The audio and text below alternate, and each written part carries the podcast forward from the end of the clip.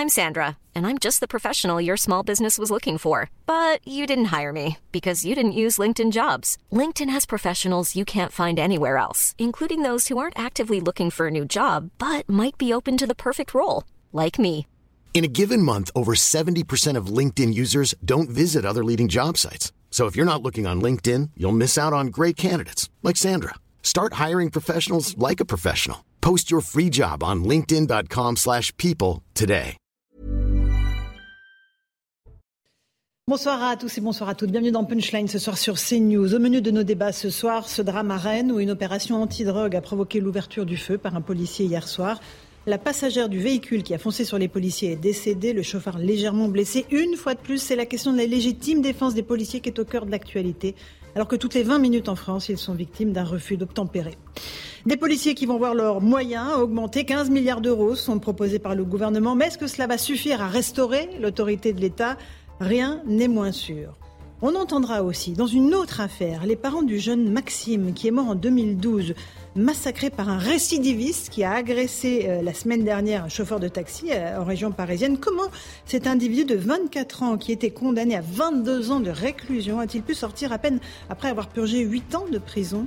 Les parents de Maxime disent leur désespoir et leur colère de n'être pas pris en considération. On les entendra ce soir dans Punchline pour évoquer tous ces sujets. Nous sommes avec le commissaire Mathieu Vallée. Bonsoir, commissaire. Bonsoir, bonsoir. parole du syndicat indépendant des commissaires de police. Geoffroy Lejeune, directeur de la rédaction de Valeurs Actuelles. Bonsoir. Bonsoir. Nathan Dever est là, agrégé de philosophie Bonsoir, et Laurence. écrivain. Bonsoir, euh, Nathan. Et nous sommes bien sûr avec Karim Zerebi, consultant CIS. Bonsoir à tous. On commence par Rennes, cette opération antidrogue qui a mal tourné. Une femme de 22 ans est morte, un homme de 26 ans blessé par le tir d'un policier qui venait de voir l'un de ses collègues se faire foncer dessus, percuter par un véhicule, un refus d'obtempérer. Donc Sandra Buisson est avec nous du service police-justice de CNews. Bonsoir Sandra, expliquez-nous ce qui s'est passé exactement hier soir à Rennes. Alors les policiers euh, intervenaient dans le cadre d'une enquête ouverte il y a plusieurs mois confiée à la police euh, judiciaire et donc les policiers de la BRI menaient une opération cette nuit vers euh, 1h du matin pour interpeller un suspect. Refusant euh, de se laisser faire, selon les premiers éléments, l'individu euh, ciblé euh, circulant sur la bretelle d'accès à la route de l'Orient à Rennes a percuté un des policiers de la BRI au niveau euh, de la jambe alors que l'agent essayait de se protéger du véhicule qui lui fonçait dessus. C'est ce que le policier, a été entendu sous le statut de témoin, a déclaré dans sa première audition et ce qui devra donc être vérifié au cours des investigations. Ce policier a tiré une fois avec son arme de service, blessant légèrement le conducteur à l'épaule avant que sa balle ne touche mortellement la passagère du véhicule qui se trouvait donc dans cette voiture inconnue de la justice. Cette jeune femme avait euh, 22 ans. Le conducteur, lui, est connu de la justice pour des affaires euh, liées aux stupéfiants. Il a été placé en garde à vue pour tentative d'homicide volontaire sur personne dépositaire de l'autorité euh, publique, tandis qu'une autre enquête a, elle, été confiée à l'IGPN pour déterminer les circonstances précises de l'ouverture du feu par le policier et pour déterminer si les règles de l'usage de l'arme ont été euh, respectées. Le procureur a fait euh, dès ce matin une mise en situation, une première mise en situation sur le lieu des faits. Merci beaucoup Sandra Buisson, commissaire Vallet. Une mise en situation, c'est-à-dire qu'on refait la scène, on, se re- on retourne sur les lieux, c'est ça? Oui, c'est une reconstitution pour que chacun des acteurs euh, qui sont intervenus lors de cette nuit, hein, c'était une opération nocturne vers 1h30 du matin, il faut rappeler que de nuit c'est toujours plus difficile que la journée. Déjà que la journée c'est très dur, donc de nuit avec la visibilité qui est moins forte, avec euh, les conditions qui sont plus dangereuses. Donc il y a une reconstitution. Moi j'apporte mon soutien à ces policiers, et à ce policier de la brigade de recherche et d'intervention de euh, Nantes, puisque c'est la BRI de Nantes qui était sur ce dossier-là. Il faut savoir que c'est des policiers qui ont une double casquette. Ils font à la fois du judiciaire, donc des actes de procédure d'investigation, mais il faut aussi de l'interpellation, de la filature, de la surveillance de la voie publique. Donc c'est cette double casquette spécifique à la police judiciaire qui est une force dans la police nationale et qui nous est envie d'une certaine manière dans le monde entier. Et vous avez vu toutes les 19 minutes hier, vous en avez parlé au Mureau. On a un policier que j'ai rencontré hier au commissariat des Mureaux, un major de police de 50 ans qui a été traîné par un criminel. Aujourd'hui, toutes les 19 minutes en France, le policier risque sa vie sur ces refus d'obtempérer qui malheureusement deviennent des tentatives d'homicide. C'est comme ça que c'était retenu d'ailleurs par le parquet de Rennes sur des policiers. Et les voyous doivent savoir que désormais, quand ils veulent tuer un policier, le policier doit faire usage de son arme pour protéger sa vie et celle des autres. Et malheureusement, il embarque sûr. tous les passagers. Et voilà, on a là une jeune femme de Ouais, bien 22 sûr. ans qui qui est décédée. euh, donc évidemment, euh, c'est, euh, on pense à, à sa famille. Il y a le chauffard qui est blessé.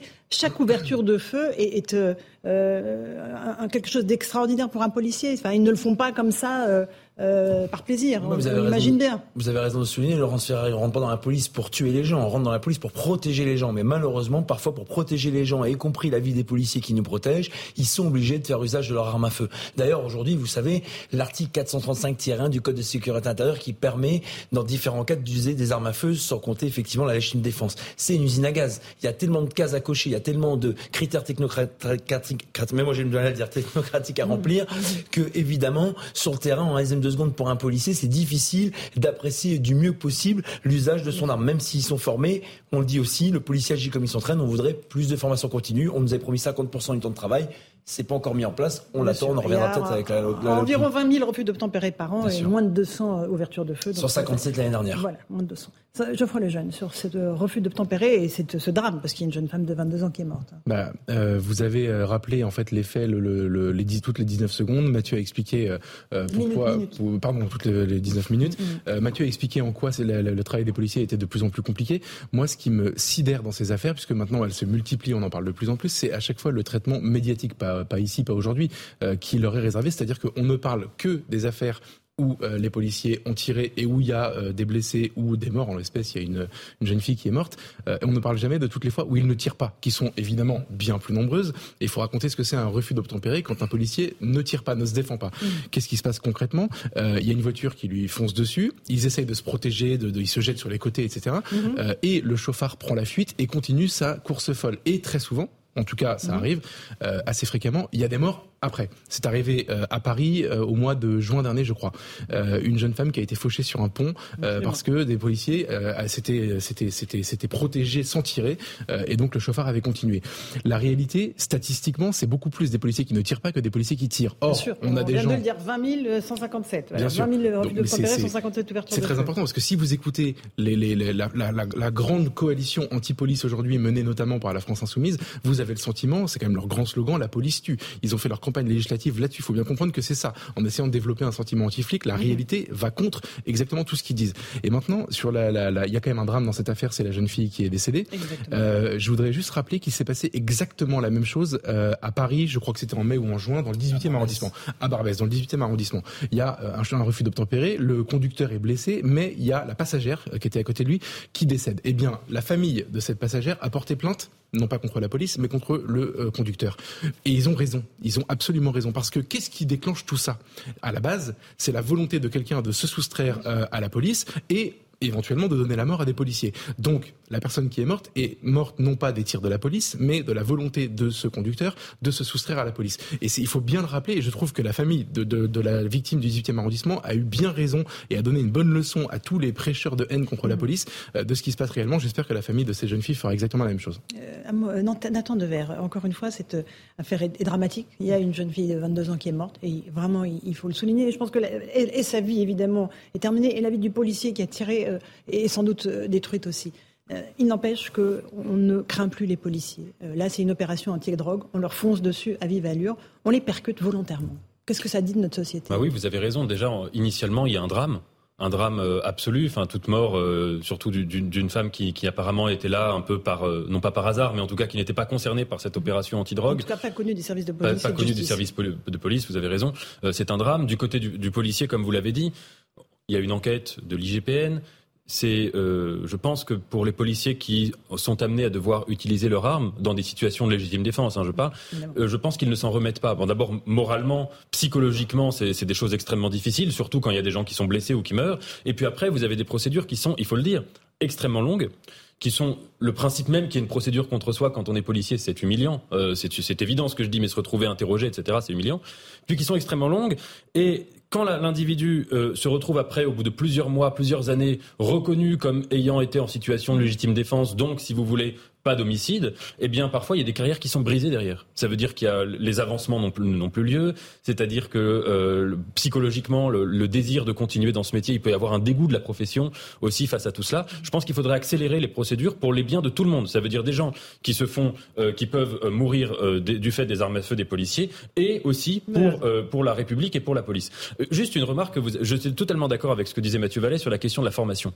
C'est-à-dire qu'en effet, quand on analyse des situations comme ça, on peut avoir l'impression, euh, depuis une discussion, un débat, que c'est une décision rationnelle de la part du policier. Est-ce que je prends mon arme ou pas? Est-ce que ça correspond aux critères du code de déontologie, euh, telle distance, tel avertissement, sommation, pas sommation? Mais en vrai, pas du tout. C'est un, à peine un fragment de seconde. C'est une décision très instinctive. Et donc, si vous voulez, quand vous avez des professions comme ça, qui sont précarisées, euh, précarisées matériellement et précarisées du fait aussi d'une carence en formation, ça, ça rajoute de la pression à la pression. Et ce qui est dangereux pour tout le monde euh, à la fin des fins, si vous voulez. Et évidemment, ça pose la question de la drogue.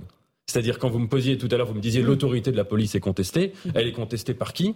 Par des réseaux que moi j'appelle des mafias, hein, parce qu'il faut nommer les choses par leur nom. Euh, c'est pas tout à fait la même chose qu'en Italie du Sud, mais c'est globalement la, même logique. Ça veut dire des structures organisées, euh, économico-criminelles, si vous voulez, qui se construisent et qui se, qui, qui se développent en reprenant toutes les failles de l'État et de la société dans laquelle ils se débloquent, à commencer par le blocage social. C'est-à-dire qu'ils font appel à des jeunes qui ont globalement peu de perspectives socio-économiques et pour les séduire. Et, et ça, à mon avis, c'est très important de faire passer cette idée, c'est que ces réseaux, ces mafias de drogue, elle mène systématiquement à la mort. Ça ne veut pas dire que tous les dealers finissent par faire, se faire tuer, mais ça veut dire que c'est, si vous voulez, la seule porte de sortie, c'est de se faire tuer, c'est d'aller en prison, ce qui revient non pas à la mort, mais en tout cas non pas à la mort biologique, mais à une mort existentielle, un blocage de l'existence pendant X années, ou à la mort psychologique. Mais c'est ça qui est majeur à faire comprendre. Et donc vous avez ces, ces mafias qui se construisent, et je pense que il faut aussi poser la question du consommateur. Moi, je suis pas, évidemment, je ne suis pas consommateur de drogue, mais je ne suis pas hygiéniste. Je ne suis pas contre la drogue en soi, mm.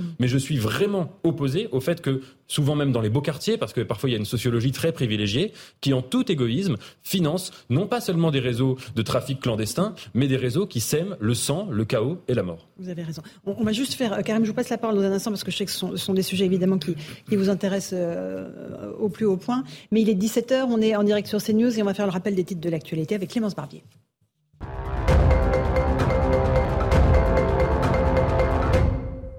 Vers un plafonnement du gaz russe en Europe, la présidente de la Commission européenne a proposé aujourd'hui aux États membres de plafonner le prix du gaz russe livré à l'Union européenne afin de réduire les revenus de la Russie. Plus tôt ce matin, Vladimir Poutine avait annoncé que la Russie ne livrera plus de pétrole ou de gaz au pays qui plafonnerait les prix. Des policiers visés par des tirs après un refus d'obtempérer à Avignon.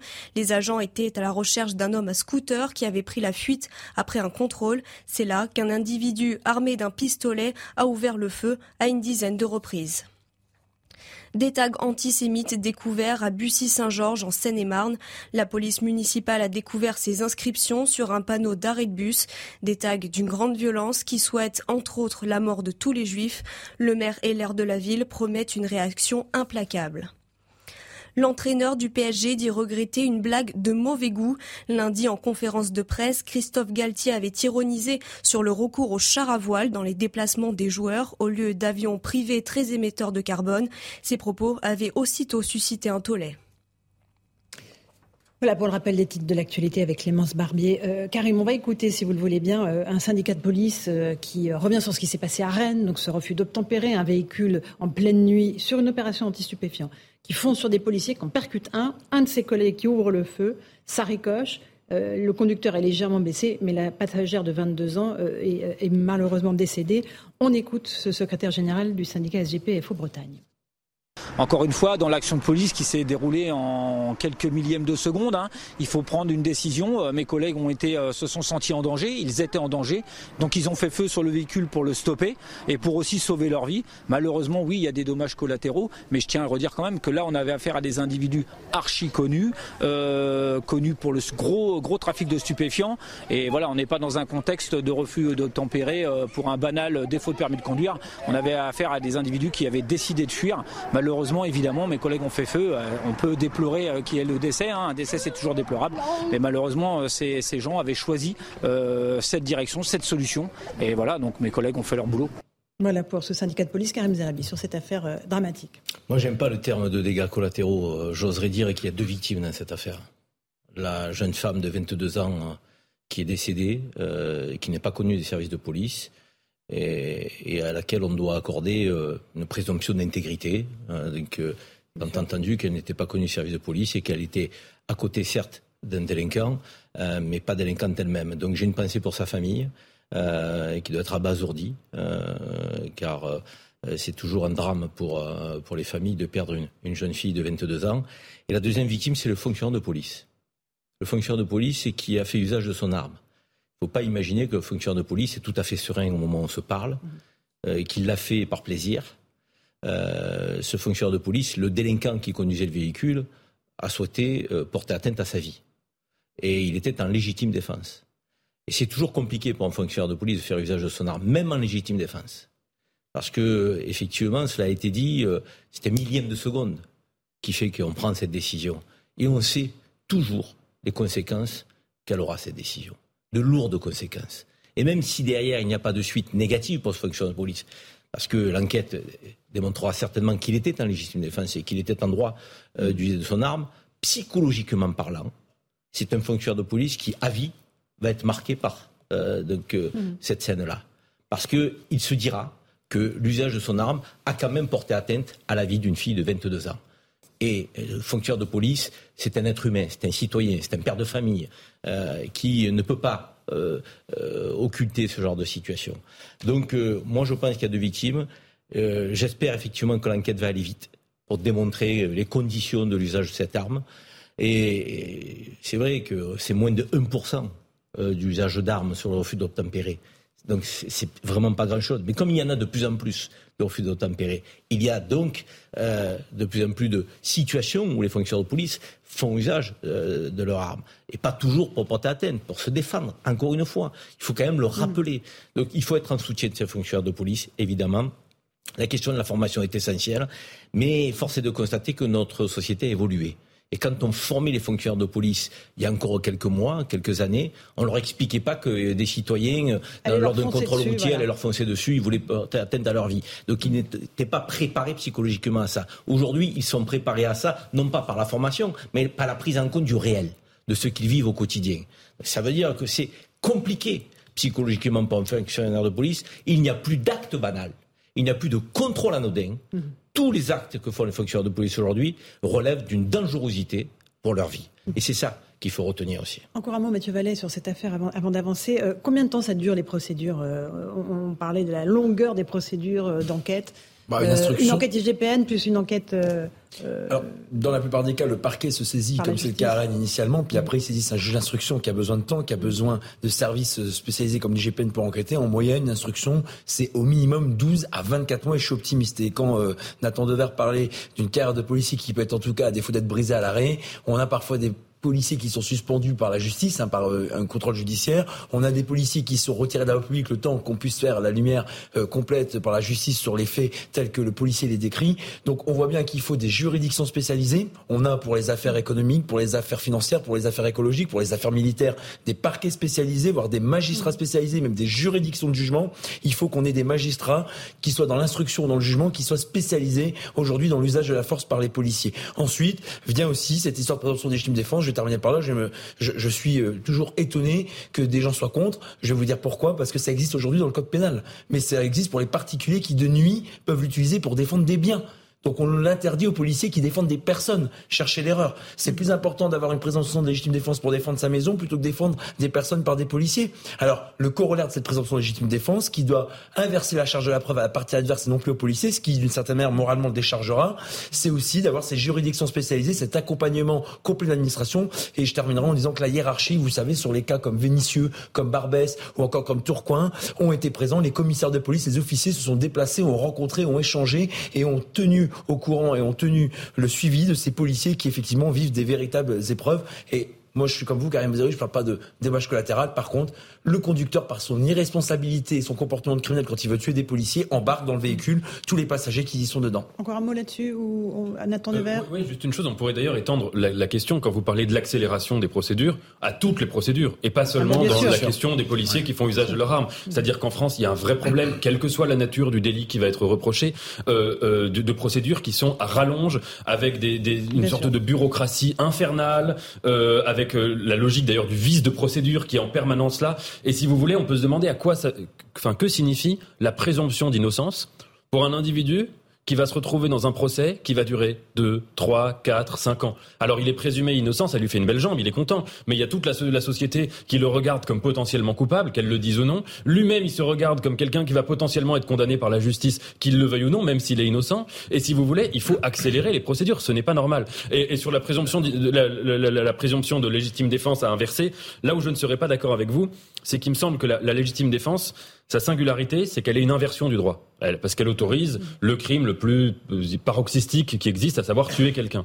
Et donc, pour cette raison, précisément parce que c'est une catégorie judiciaire très pénale, très complexe, je pense qu'il faut absolument inverser la charge de la preuve. C'est-à-dire partir du principe que c'est à l'individu de prouver qu'il était en légitime défense et pas l'inverse, parce que sinon, ce serait un bouleversement qui reviendrait en fait à, à, en faire une catégorie normale. Débat très intéressant, effectivement. Ça existe déjà, hein, je l'ai dit. Hein. Oui, oui mais, je suis contre pour ça ah, aussi. Oui, euh, J'aimerais qu'on avance, qu'on s'intéresse aux suites de l'agression d'un chauffeur de taxi en, région parisienne.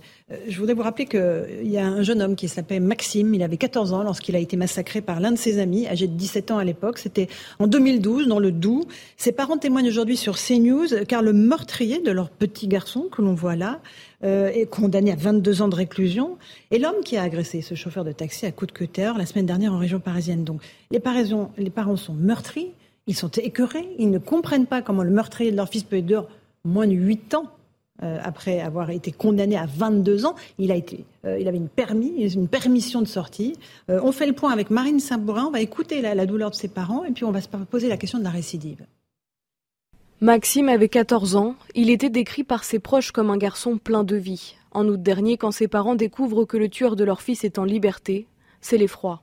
Euh, Aujourd'hui, comment on le vit euh, Oui, dans la colère, ça c'est sûr, tous les trois. Euh, dans la peur, je le redis vraiment, tous les trois, dans la peur. Et clairement, et encore plus notre fille, Pauline. Dix ans après la mort de leur fils, c'est à présent un sentiment d'injustice qui prend le dessus. On a toujours l'impression que nous, on doit se taire, on doit accepter les choses, ça fait remonter beaucoup de choses. on a eu la première, la perte de notre fils, la deuxième, le procès où il nous a ignoré, où il a joué avec tout le monde, et la troisième aujourd'hui où on recommence. Et ses parents se sentent aujourd'hui totalement abandonnés. Personne d'ailleurs depuis cette affaire n'a pris contact avec nous pour nous expliquer euh, bah voilà ce qui s'est passé, on l'a laissé sortir. Euh, non, euh, apparemment c'est normal au bout de 10 ans qu'on ait une permission de sortie. Après l'emprisonnement du meurtrier de Maxime, ses parents avaient pourtant prévenu s'il est en liberté, il s'en prendra à quelqu'un d'autre. Cette affaire est effrayante, Geoffroy Lejeune, à de nombreux titres. Alors sans doute que légalement, il était permis qu'on lui accorde une, voilà, une autorisation de sortie. Mais quand on pense à ses parents qui ont perdu leur, petit garçon euh, massacré par cet individu, on se dit mais notre société marche sur la tête en réalité. Comment on peut libérer quelqu'un qui est condamné à 22 ans, à libérer? Comprends parce que c'est pas permission de sortie, mais c'est pareil en fait, Lance. Non, c'est pas une libération au sens juridique du terme. non, je sais. Mais il était dehors. il était libre de ses mouvements. Vous avez raison, mais, mais vous avez raison de dire que c'est pas pareil, la libération et la permission de sortie. Mais regardez ce que disent les parents à la fin du témoignage, c'est on n'a pas été prévenu. Et évidemment que la première chose que, que c'est à laquelle ces, ces gens ont droit, c'est de savoir que la personne qui a brisé leur vie est en liberté peut-être pas libérés, mais en liberté, et que potentiellement ils peuvent recommencer avec euh, avec leurs enfants ou avec d'autres. Euh, c'est absolument monstrueux. On peut rien dire en fait euh, face à une colère comme celle-là, sauf sauf d'essayer de tirer des conclusions des conclusions intelligentes pour pour notre société. En réalité, on, on, on sait que la prison est une machine à récidive. Et moi, je pense que c'est pas la faute de la prison euh, en tant que telle, parce que la prison est nécessaire dans toute société. En revanche, notre prison, sur, euh, surpeuplée, euh, évidemment prise en main par des gangs, etc., ne permet pas des, des, des, des parcours de réinsertion optimaux. Ça peut exister, mais globalement, c'est quand même pas ça la, la, la, la norme. À partir de ce moment-là, doit-on continuer avec ce système de remise de peine automatique, de libération anticipée et de permission de sortie, surtout dans le cas euh, de cet individu? Que je, crois que c'est la première fois. à sa première sortie. C'est ça, ce que j'allais dire, c'est la première fois. Première sortie au bout du temps. Je ne vais, pas incriminer euh, l'administration pénitentiaire parce que leur métier n'est pas de savoir si la personne va récidiver et personne ne peut le savoir. Mhm. En revanche, on vit, il faut savoir comprendre qu'on vit dans une société où, pour des raisons euh, pratiques, euh, aussi pour des raisons de droit parfois, euh, parce qu'on a construit un arsenal, euh, enfin un arsenal législatif qui permet toutes ces, remises de peine anticipées, etc.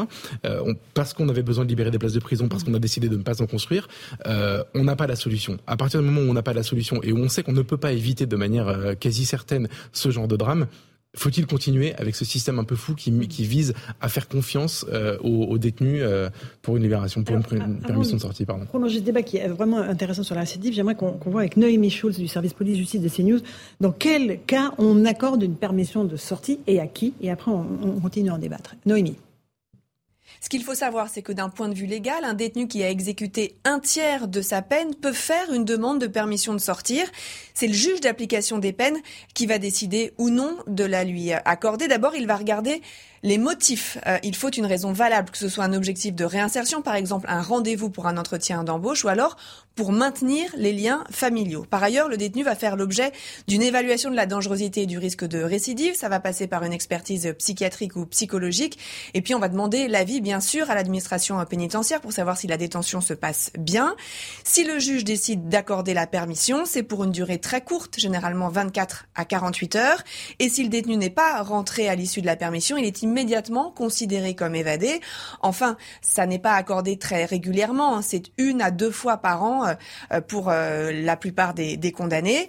Les victimes, elles, ne sont pas informées que le détenu a été autorisé à sortir. La loi ne, fait pas obligation et on comprend donc l'émotion des parents de Maxime qui n'étaient pas au courant que Jérémy bénéficiait d'une permission de sortir. Alors pour l'affaire qui nous intéresse, l'administration pénitentiaire n'a pour le moment pas apporté de précision quant au motif de la permission de sortir accordée à, à Jérémy. Et ça ne veut pas dire que, la sortie de prison était proche pour lui. En l'occurrence, il a été condamné à 22 ans, ans de prison. Il devrait passer, il devait passer donc au minimum 14 ans en détention. Mais c'est vrai que c'est souvent un test. Si les sorties se passent bien, alors ça incite les magistrats à aménager la peine. Évidemment, là, cette euh, permission a montré que Jérémy reste quelqu'un de très dangereux. Merci beaucoup Noémie Schulz. moi je préfère parler de Maxime euh, qui est, ce petit garçon de 14 ans. Voilà, c'est à lui que je pense ce soir. Nathan, de vers une société qui n'arrive pas à protéger euh, ses, citoyens d'un danger comme, euh, le représente cette, personne-là. C'est une société impuissante, une société qui n'arrive plus, encore une fois, à enfermer ceux qui ont besoin d'être enfermés?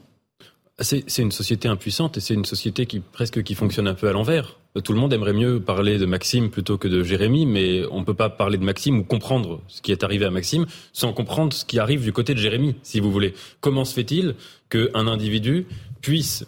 Et si c'était juste un cas isolé, on dirait c'est un fait divers, dramatique, atroce, toute notre compassion, mais ce serait juste un cas isolé. Ce n'est pas un cas isolé. C'est-à-dire qu'il y a des études qui montrent que en moyenne, parmi les prisonniers qui sont libérés, alors c'est pas la même chose libérés permission de sortie, mais vous avez 30%, 31% des prisonniers qui récidivent dans les 12 mois. Donc si vous mettez sur les 24 mois, peut-être que vous arrivez, je ne sais pas, à 50 ou 60%, j'imagine. Mais donc si vous voulez, ça fait qu'il y a un problème qui est majeur. C'est que naturellement, la prison, comme vous le disiez, c'est un lieu qui doit viser à la réinsertion sociale au maximum. Ça doit être son, son, son, son idéal, si vous voulez, normatif. Mais à partir de là, quand on voit que la prison, c'est l'inverse, c'est-à-dire que dans les faits, elle crée de la récidive, elle crée de l'incitation à recommencer. Là, si vous voulez, cet individu, il était testé, il avait une permission de sortie. Euh, après... Les psychiatres l'ont examiné. Oui, et après huit ans d'enfermement, on peut se dire quand même que si son premier réflexe est de recommencer, c'est vraiment le signe que ces huit ans n'ont servi à rien. il a 24 ans. Hein. Oui. Il a 24 ans. Il a été Exactement. jeune et qu'il y en ait 8, 12, 50, ça, ça, ne sert à rien et c'est totalement contre-productif. Donc je pense que face à cela, le réflexe c'est de regarder le problème en face, de pas avoir seulement un, un réflexe de, de, technicien, de technocrate, de dire il faut rajouter X mille places de prison en France, ce qui est utile, hein, ça tout le monde est d'accord, mais je pense que ça ne suffit pas du tout. Mm. Et il faut se dire pourquoi le modèle de la prison aujourd'hui ne correspond pas à cet idéal. Et alors il y aurait plusieurs causes. Une des causes, par exemple, vous parliez des gangs, c'est que les prisonniers sont souvent incarcérés dans la région ou le département de là où ils ont fait leur délit. Donc ça veut dire qu'ils vont rencontrer des, gens, surtout dans les cas de drogue, des gens avec lesquels ils vont être susceptibles de constituer ensuite de nouvelles mafias pour commettre leur délit. Autre cause, on ne les fait pas assez travailler. Si vous voulez, quand la vie d'un prisonnier, c'est 22 heures d'inertie sur 24, euh, Personne n'a jamais pu s'améliorer euh, moralement, intellectuellement, citoyennement par l'inertie. Si vous voulez, c'est une croyance, une sorte de métaphysique complètement absurde, estimant qu'on enferme quelqu'un quelque part et ça va, ça va l'amener vers le meilleur. C'est faux et ça ne marche pas comme ça. Donc il faut repenser tout, le modèle de la prison. Rapidement, Karim, sur cette affaire et après euh, le commissaire qui. D'abord, c'est une horreur pour les parents, euh, effectivement.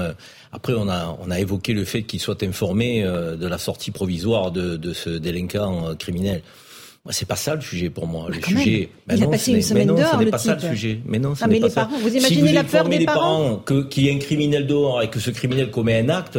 On a avancé à quel niveau? Le, le vrai sujet, il n'est pas là. Le vrai sujet, il est un que nos peines ne sont pas effectives elles ne sont pas effectuées. On sait très bien qu'avec la remise de peine, il n'aurait pas fait, il ferait pas, il ne fera pas 22 ans.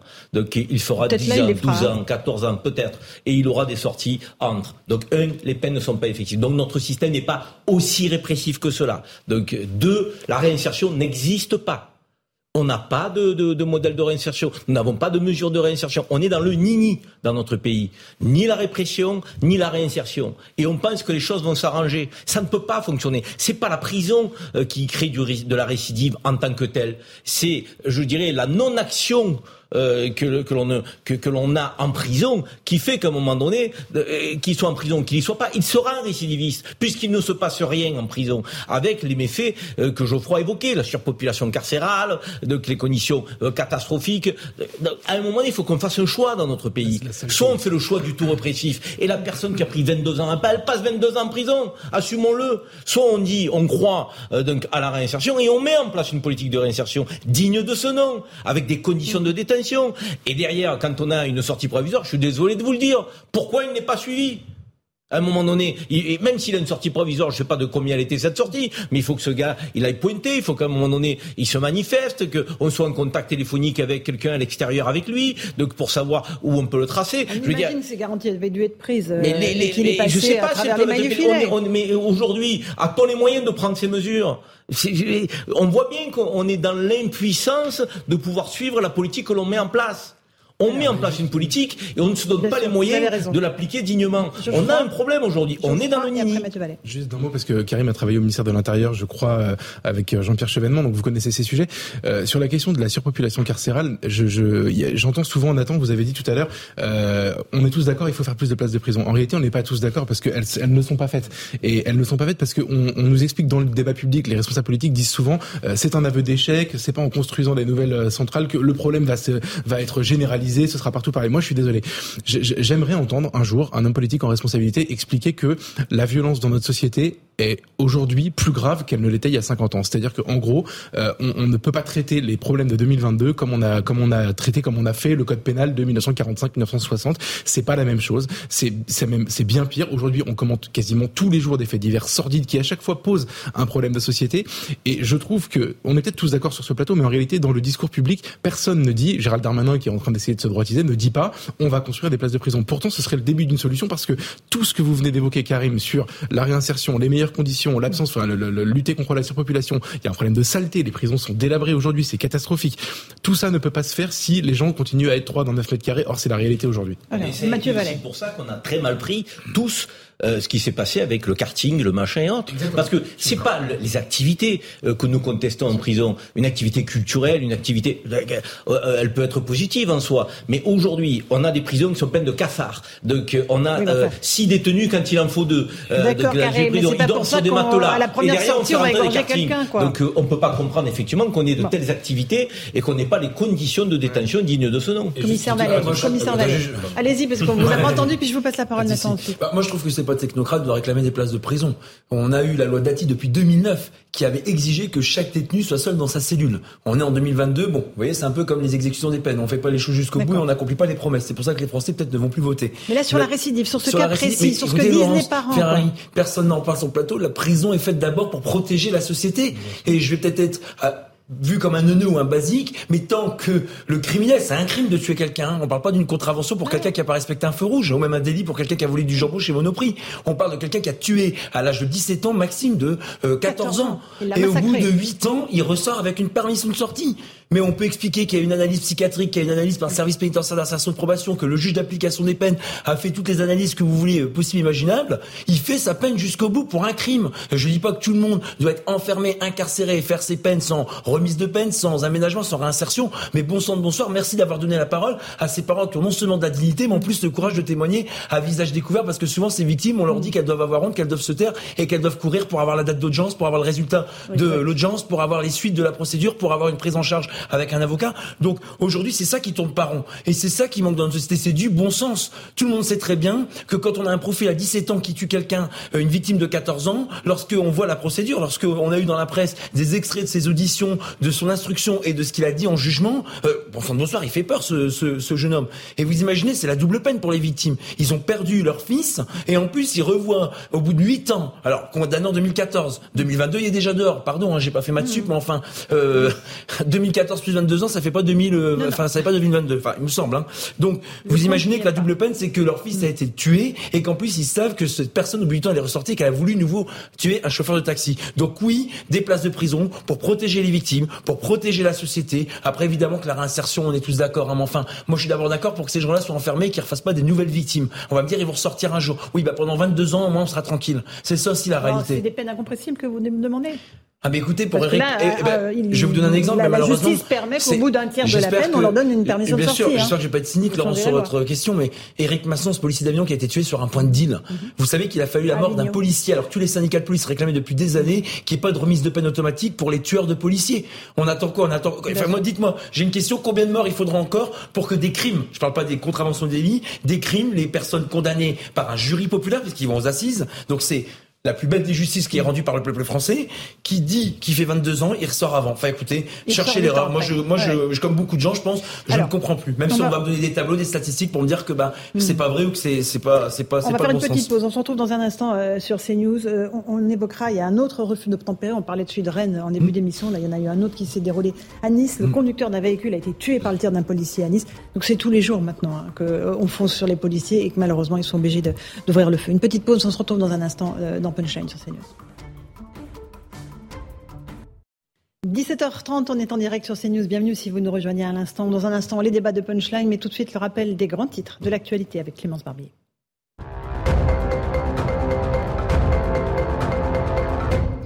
La présidente de la Commission européenne, Ursula von der Leyen, va proposer aux États membres un objectif obligatoire pour réduire la consommation d'électricité aux heures de pointe, une proposition qui a fait réagir la France. Pour le porte-parole du gouvernement, Olivier Véran, ces efforts de sobriété énergétique sont nécessaires, mais ne doivent pas être imposés aux États.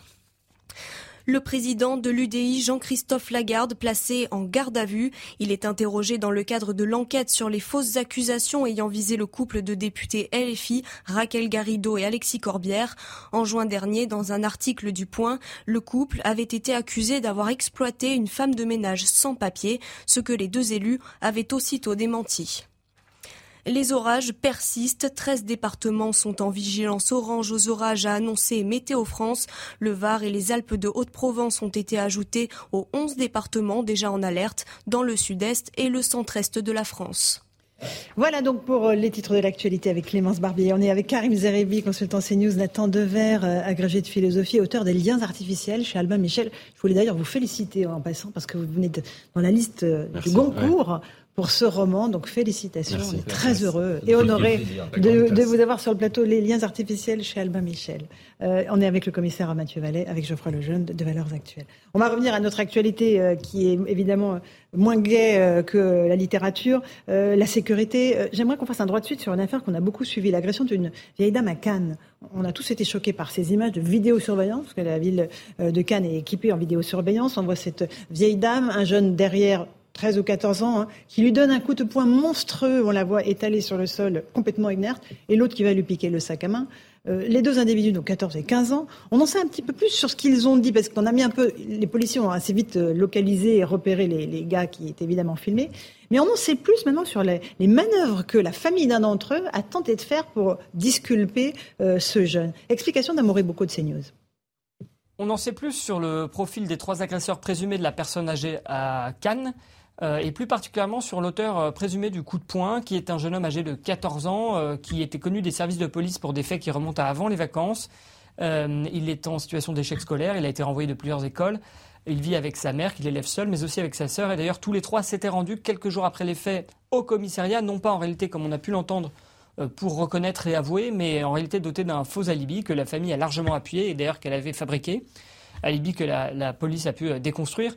Euh, quant à l'arracheur du sac à main, il est âgé, lui, de 15 ans. On le dit assez proche du précédent, puisqu'apparemment, il traînait régulièrement en ville ensemble. Il est lui aussi en situation d'échec scolaire, mais, sa mère avait euh, collaborer avec la police, puisque une fois convoquée au commissariat, elle avait dit reconnaître son fils sur les images de vidéosurveillance. Enfin, le troisième, qui a eu un rôle relativement passif dans l'agression, on sait peu de choses sur lui, sinon qu'il a la même tranche d'âge que les précédents et qu'on le décrit plutôt comme un suiveur. Euh, merci beaucoup, Amoré, beaucoup pour ces euh, informations. Moi, je suis absolument euh, choquée par ces images. On les voit depuis plusieurs jours. La violence, la lâcheté, la bêtise. Et en plus de ça, le mensonge, parce que c'est les parents. Non, mais on, parle d'un problème d'éducation. On a souvent mis en, cause l'éducation de ces jeunes-là, c'est 14 et 15 ans.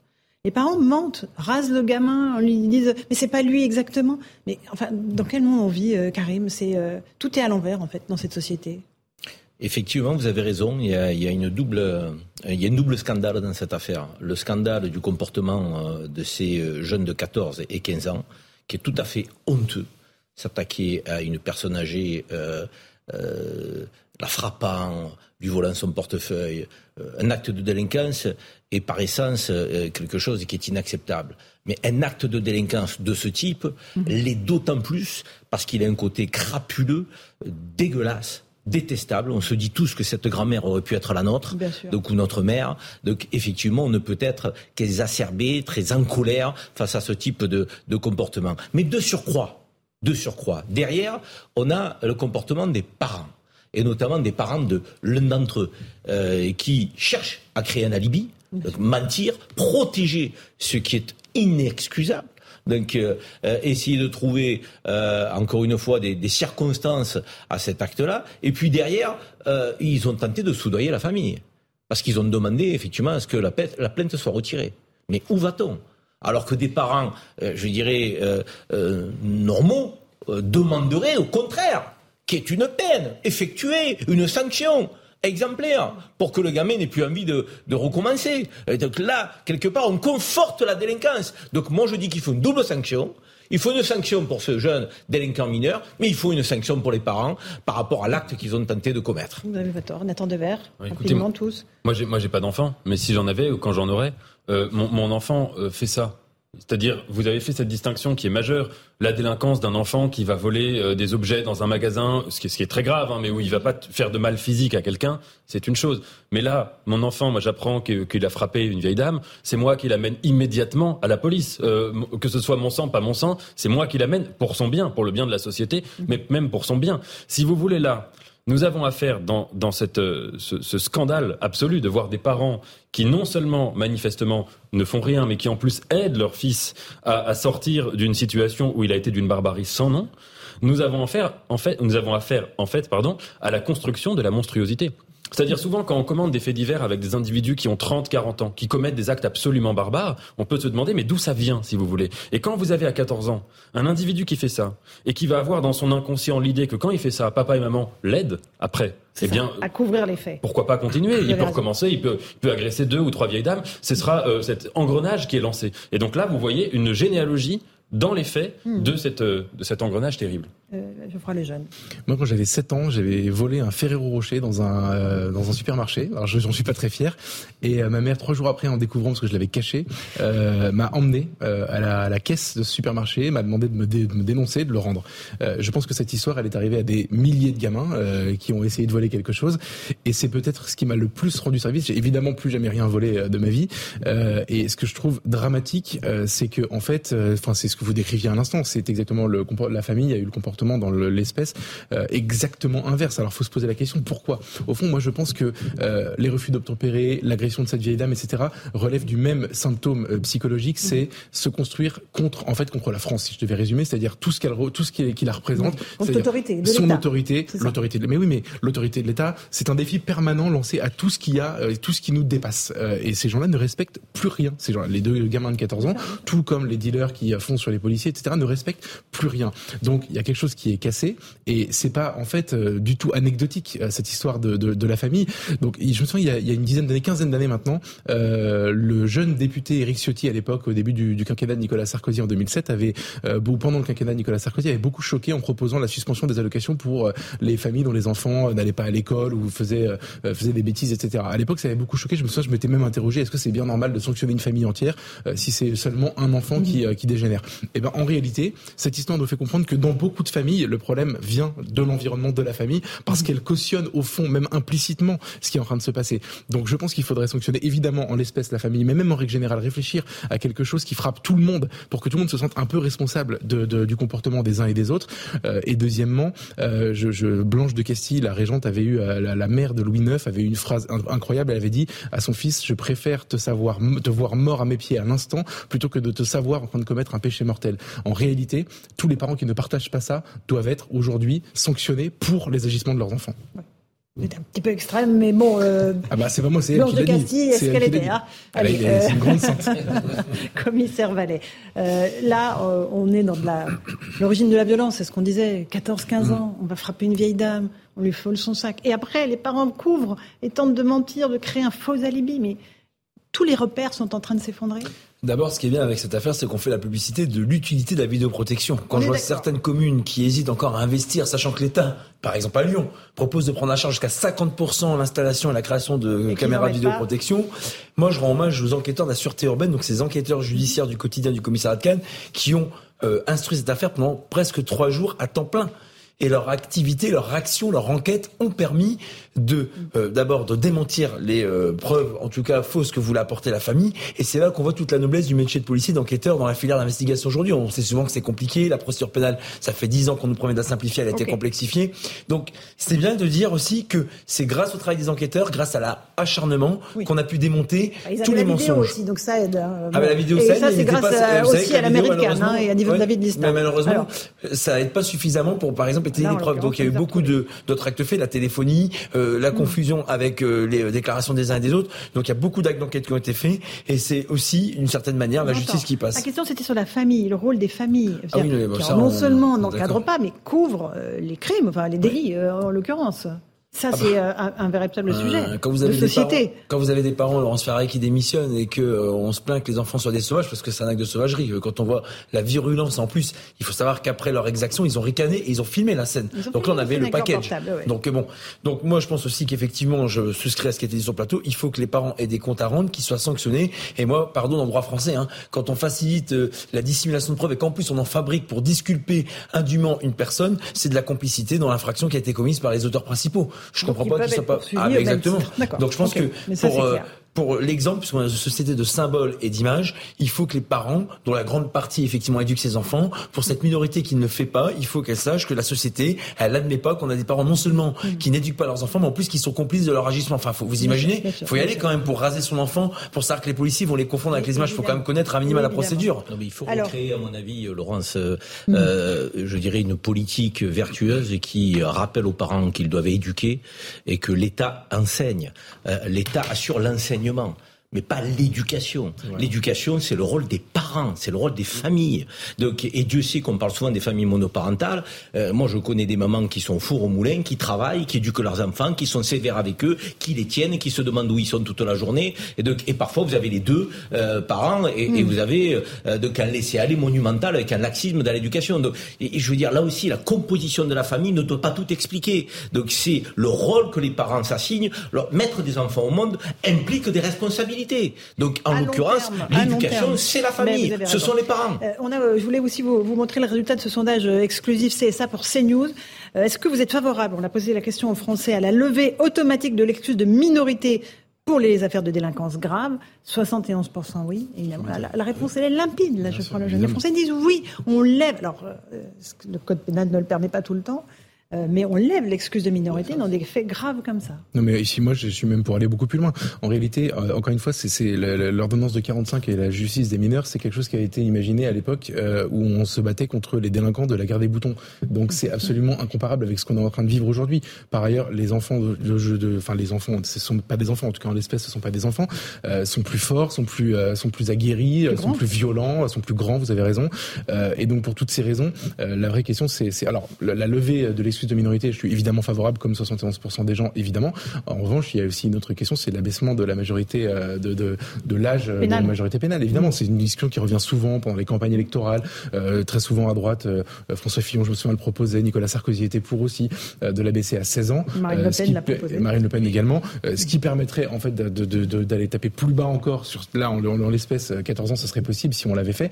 Euh, à un moment donné, en fait, il faut s'adapter à la délinquance qu'on vit. Et aujourd'hui, on vit en effet une délinquance de mineurs qui est euh, exponentielle, qui est grave. Euh, et je parle même pas des mineurs isolés, des mineurs étrangers. Je parle même des mineurs français. Hein, je veux dire, évidemment qu'il faut s'adapter.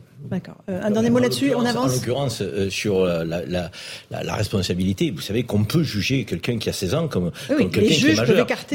On, peut écarter effectivement l'excuse de, minorité. ils le font.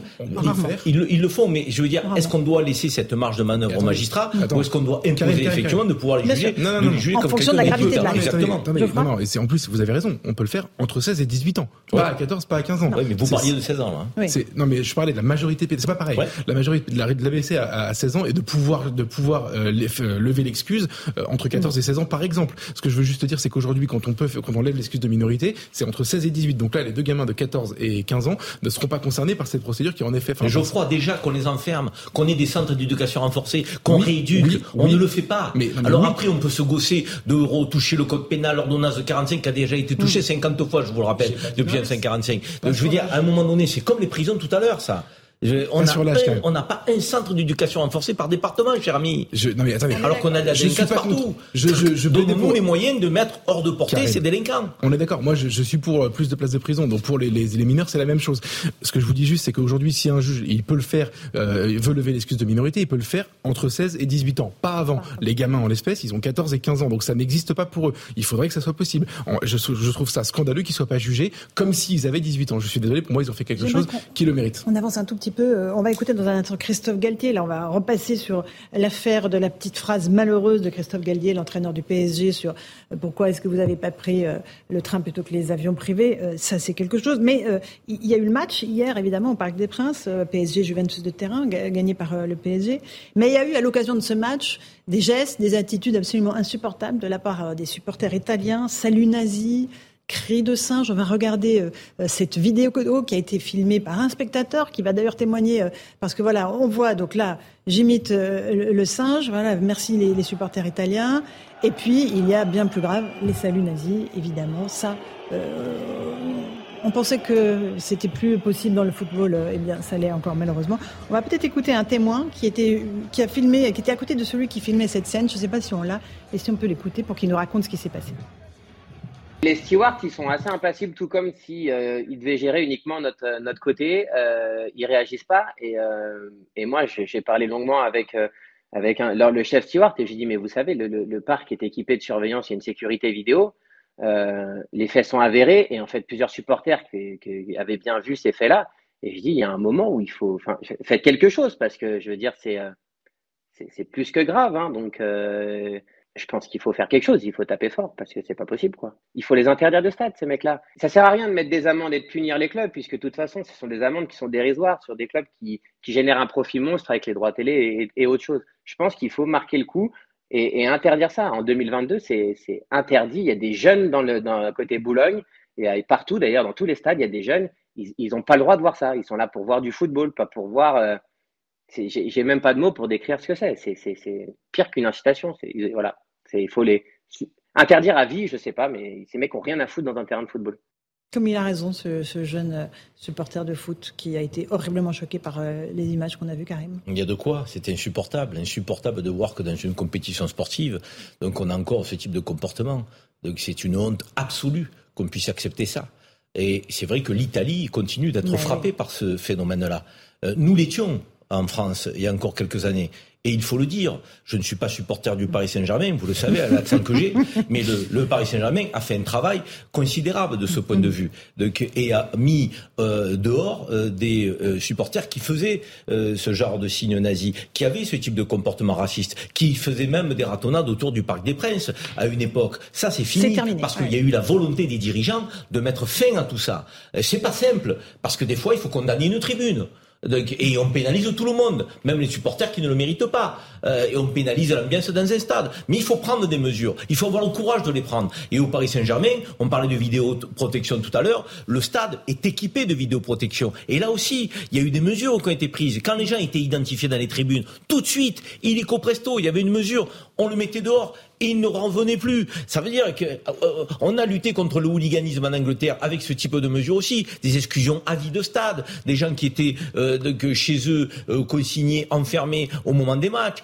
pourquoi on n'arrive pas à le faire en Italie? Parce qu'il n'y a pas de volonté. Il n'y a pas de volonté ni des dirigeants ni de l'État italien. Je veux dire, quelque part, ils composent avec ça. C'est pas acceptable. Je suis désolé de vous le dire. C'est tout le contraire du sport. Euh, le sport, et on voit que c'est vrai que les tribunes, c'est le reflet de la société. On le dit souvent. Mais le sport, qui véhicule des valeurs normalement euh, qui sont des valeurs quand même de mélange, de mixité, vous soyez noir, blanc, grand, petit, euh, de quelles que soient vos origines, voilà, de fraternité. on ne peut pas accepter ça. Il faut être ferme ferme. Et aujourd'hui, les Italiens ne le sont pas assez. Nathan Devers. Je suis d'accord avec vous. J'ajouterais que en tout cas pour ma part, je, me sens euh, presque obligé de faire la comparaison avec ce qui s'est passé au Stade de France, où nos amis euh, gentils, supporters de Liverpool, qui s'étaient venus en France très sympathiquement, euh, qui avait participé au tourisme, qui avait respecté toutes les règles et qui s'était retrouvé dans une euh, dans une soirée, un match qui était organisé n'importe comment, avec des entrées qui n'étaient pas fléchées, euh, se faire agresser, frapper, gazer par la police, enfin recevoir du gaz lacrymogène par, par, la police. Et vous voyez en face des supporters qui commettent ces actes-là et qui sont dans les tribunes en toute sérénité, etc. Vous avez vraiment une sorte de photographie de, des deux mm. choses qui vont pas des deux côtés. Jeunes, il y a une, une gravité particulière dans ces gestes et ces images. Ouais, euh, moi je, je c'est pas, on les découvre pas en réalité, on les connaît surtout quand on regarde un peu le foot italien, c'est surtout en Italie. Hein. Mhm. euh, c'est pour moi le summum de la de la de la bêtise et, en ce qui concerne les cris de singe de la méchanceté, puisque j'ai vu des joueurs, on, en discutait à la pub, euh, notamment Balotelli, Balotelli euh, sortir en larmes, évidemment, parce que c'était le seul joueur black de son équipe et donc je trouve ça absolument absolument dégueulasse. Maintenant, je pense pas que ces gens soient nazis. Alors moi, j'ai assez peu fréquenté les, les, les tribunes d'ultra du, du Paris Saint-Germain, mais par contre, je pense que ce sont juste des abrutis. C'est pas les supporters du PSG. Non, non, on le redit, c'est les Italiens, je, vraiment. Je suis d'accord.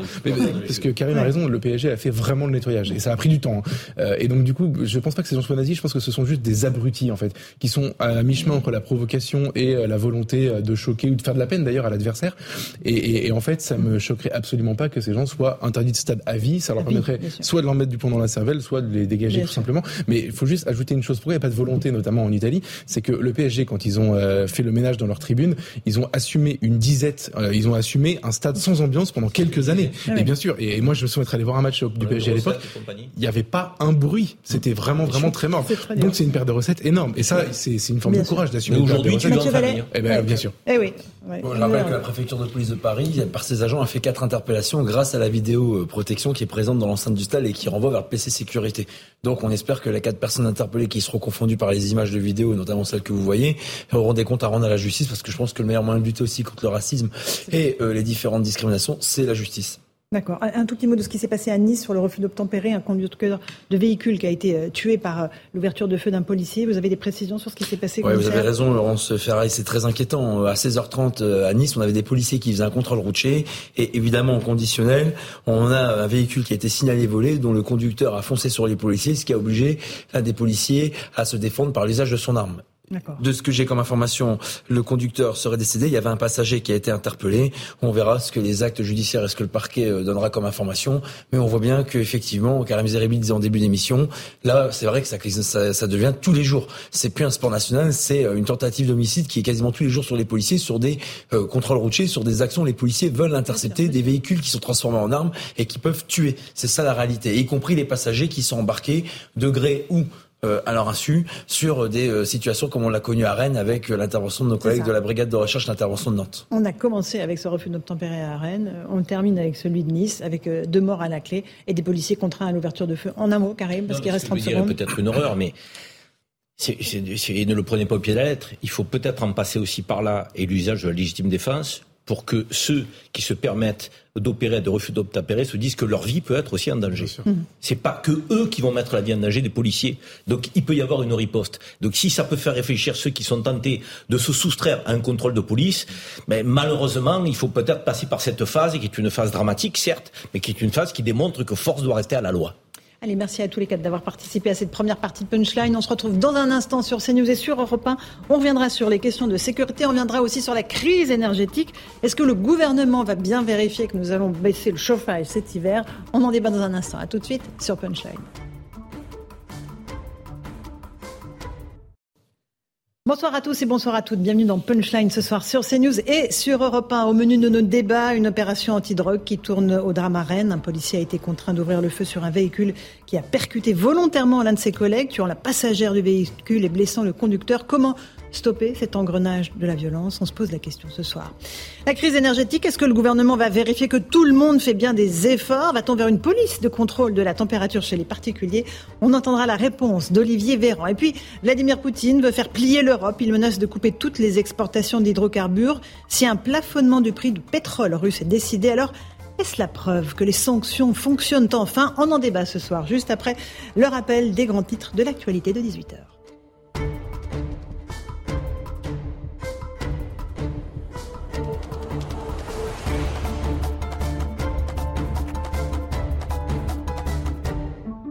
Il est 18h, bienvenue si vous nous rejoignez sur CNews et sur Europe 1. Dans l'actualité, il y a les orages qui persistent. 13 départements sont en vigilance orange, a annoncé Météo France. Le Var et les Alpes de Haute-Provence ont été ajoutés aux 11 départements déjà en alerte dans le sud-est et le centre-est de la France. Au menu du Conseil des ministres ce matin, la réforme des conditions d'indemnisation des chômeurs. Le gouvernement entend prolonger les règles de l'assurance chômage qui existent actuellement. Et dans le même temps, le gouvernement veut durcir les règles d'indemnisation qui expirent fin octobre dans les périodes de plein emploi. Écoutez les précisions du porte-parole du gouvernement, Olivier Véran.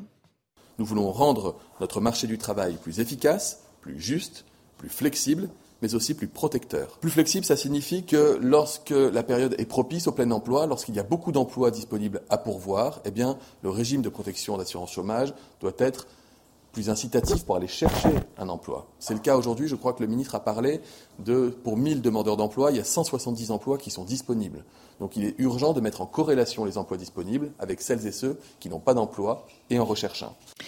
L'INSEE revoit à la baisse ses prévisions de croissance pour le deuxième semestre. Dans sa dernière note, l'Institut national de la statistique table sur une croissance de 0,2% au troisième trimestre, une stagnation pour les trois derniers mois de l'année contre 0,3 prévu pour chaque période lors du point réalisé en juin.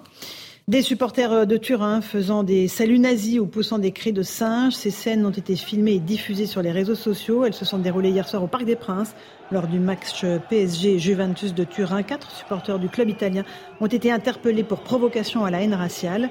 La préfecture de Paris a précisé qu'une enquête avait été ouverte. Yann, un supporter du PSG, a assisté à l'une de ces scènes. Il raconte. À la douzième minute, on aperçoit un mec qui, euh, qui se chauffe un peu, voilà, bon, avec un supporter euh, parisien euh, qui est de couleur noire, mais bon, comme il y en a partout. Et, euh, et du coup, derrière, voilà, il fait des gestes déplacés. On voit qu'il fait un signe, un signe nazi. et derrière, on voit surtout qu'il imite le singe à plusieurs reprises. Le mec répète en fait ces gestes-là à tel point que son pote à côté lui dit Bon, tu exagères, quoi. et bon, du coup, là, il y a de la rivalité, mais derrière, on, on, on suit un peu ce gars-là en lui disant Bon, enfin, on essaye de de, faire en sorte que les stewards fassent quelque chose ou que le parc fasse quelque chose parce qu'il y a des caméras qui sont présentes dans le stade. À la mi-temps, on va dire aux stewards, les gars, mais c'est scandaleux ce qui se passe, quoi. Et euh, bon, malheureusement, on s'aperçoit que tout le match, il est encore là. Vers un plafonnement du prix du gaz russe en Europe, la présidente de la Commission européenne a proposé aujourd'hui aux États membres cette décision afin de réduire les revenus de la Russie. Plus tôt ce matin, Vladimir Poutine avait annoncé que la Russie ne livrerait plus de pétrole ou de gaz au pays qui plafonnerait les prix. On écoute Ursula von der Leyen. Nous avons pour objectif de faire baisser les coûts du gaz et donc nous allons proposer un plafonnement des prix du gaz russe. Bien sûr, l'objectif est ici très clair. Nous savons tous que nos sanctions pénètrent profondément l'économie russe et ont un impact négatif important.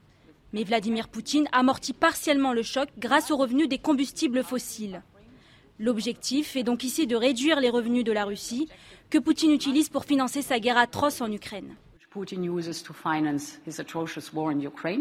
Voilà, et Vladimir Poutine, de son côté, dément euh, qu'il veuille utiliser l'énergie comme une arme contre l'Europe.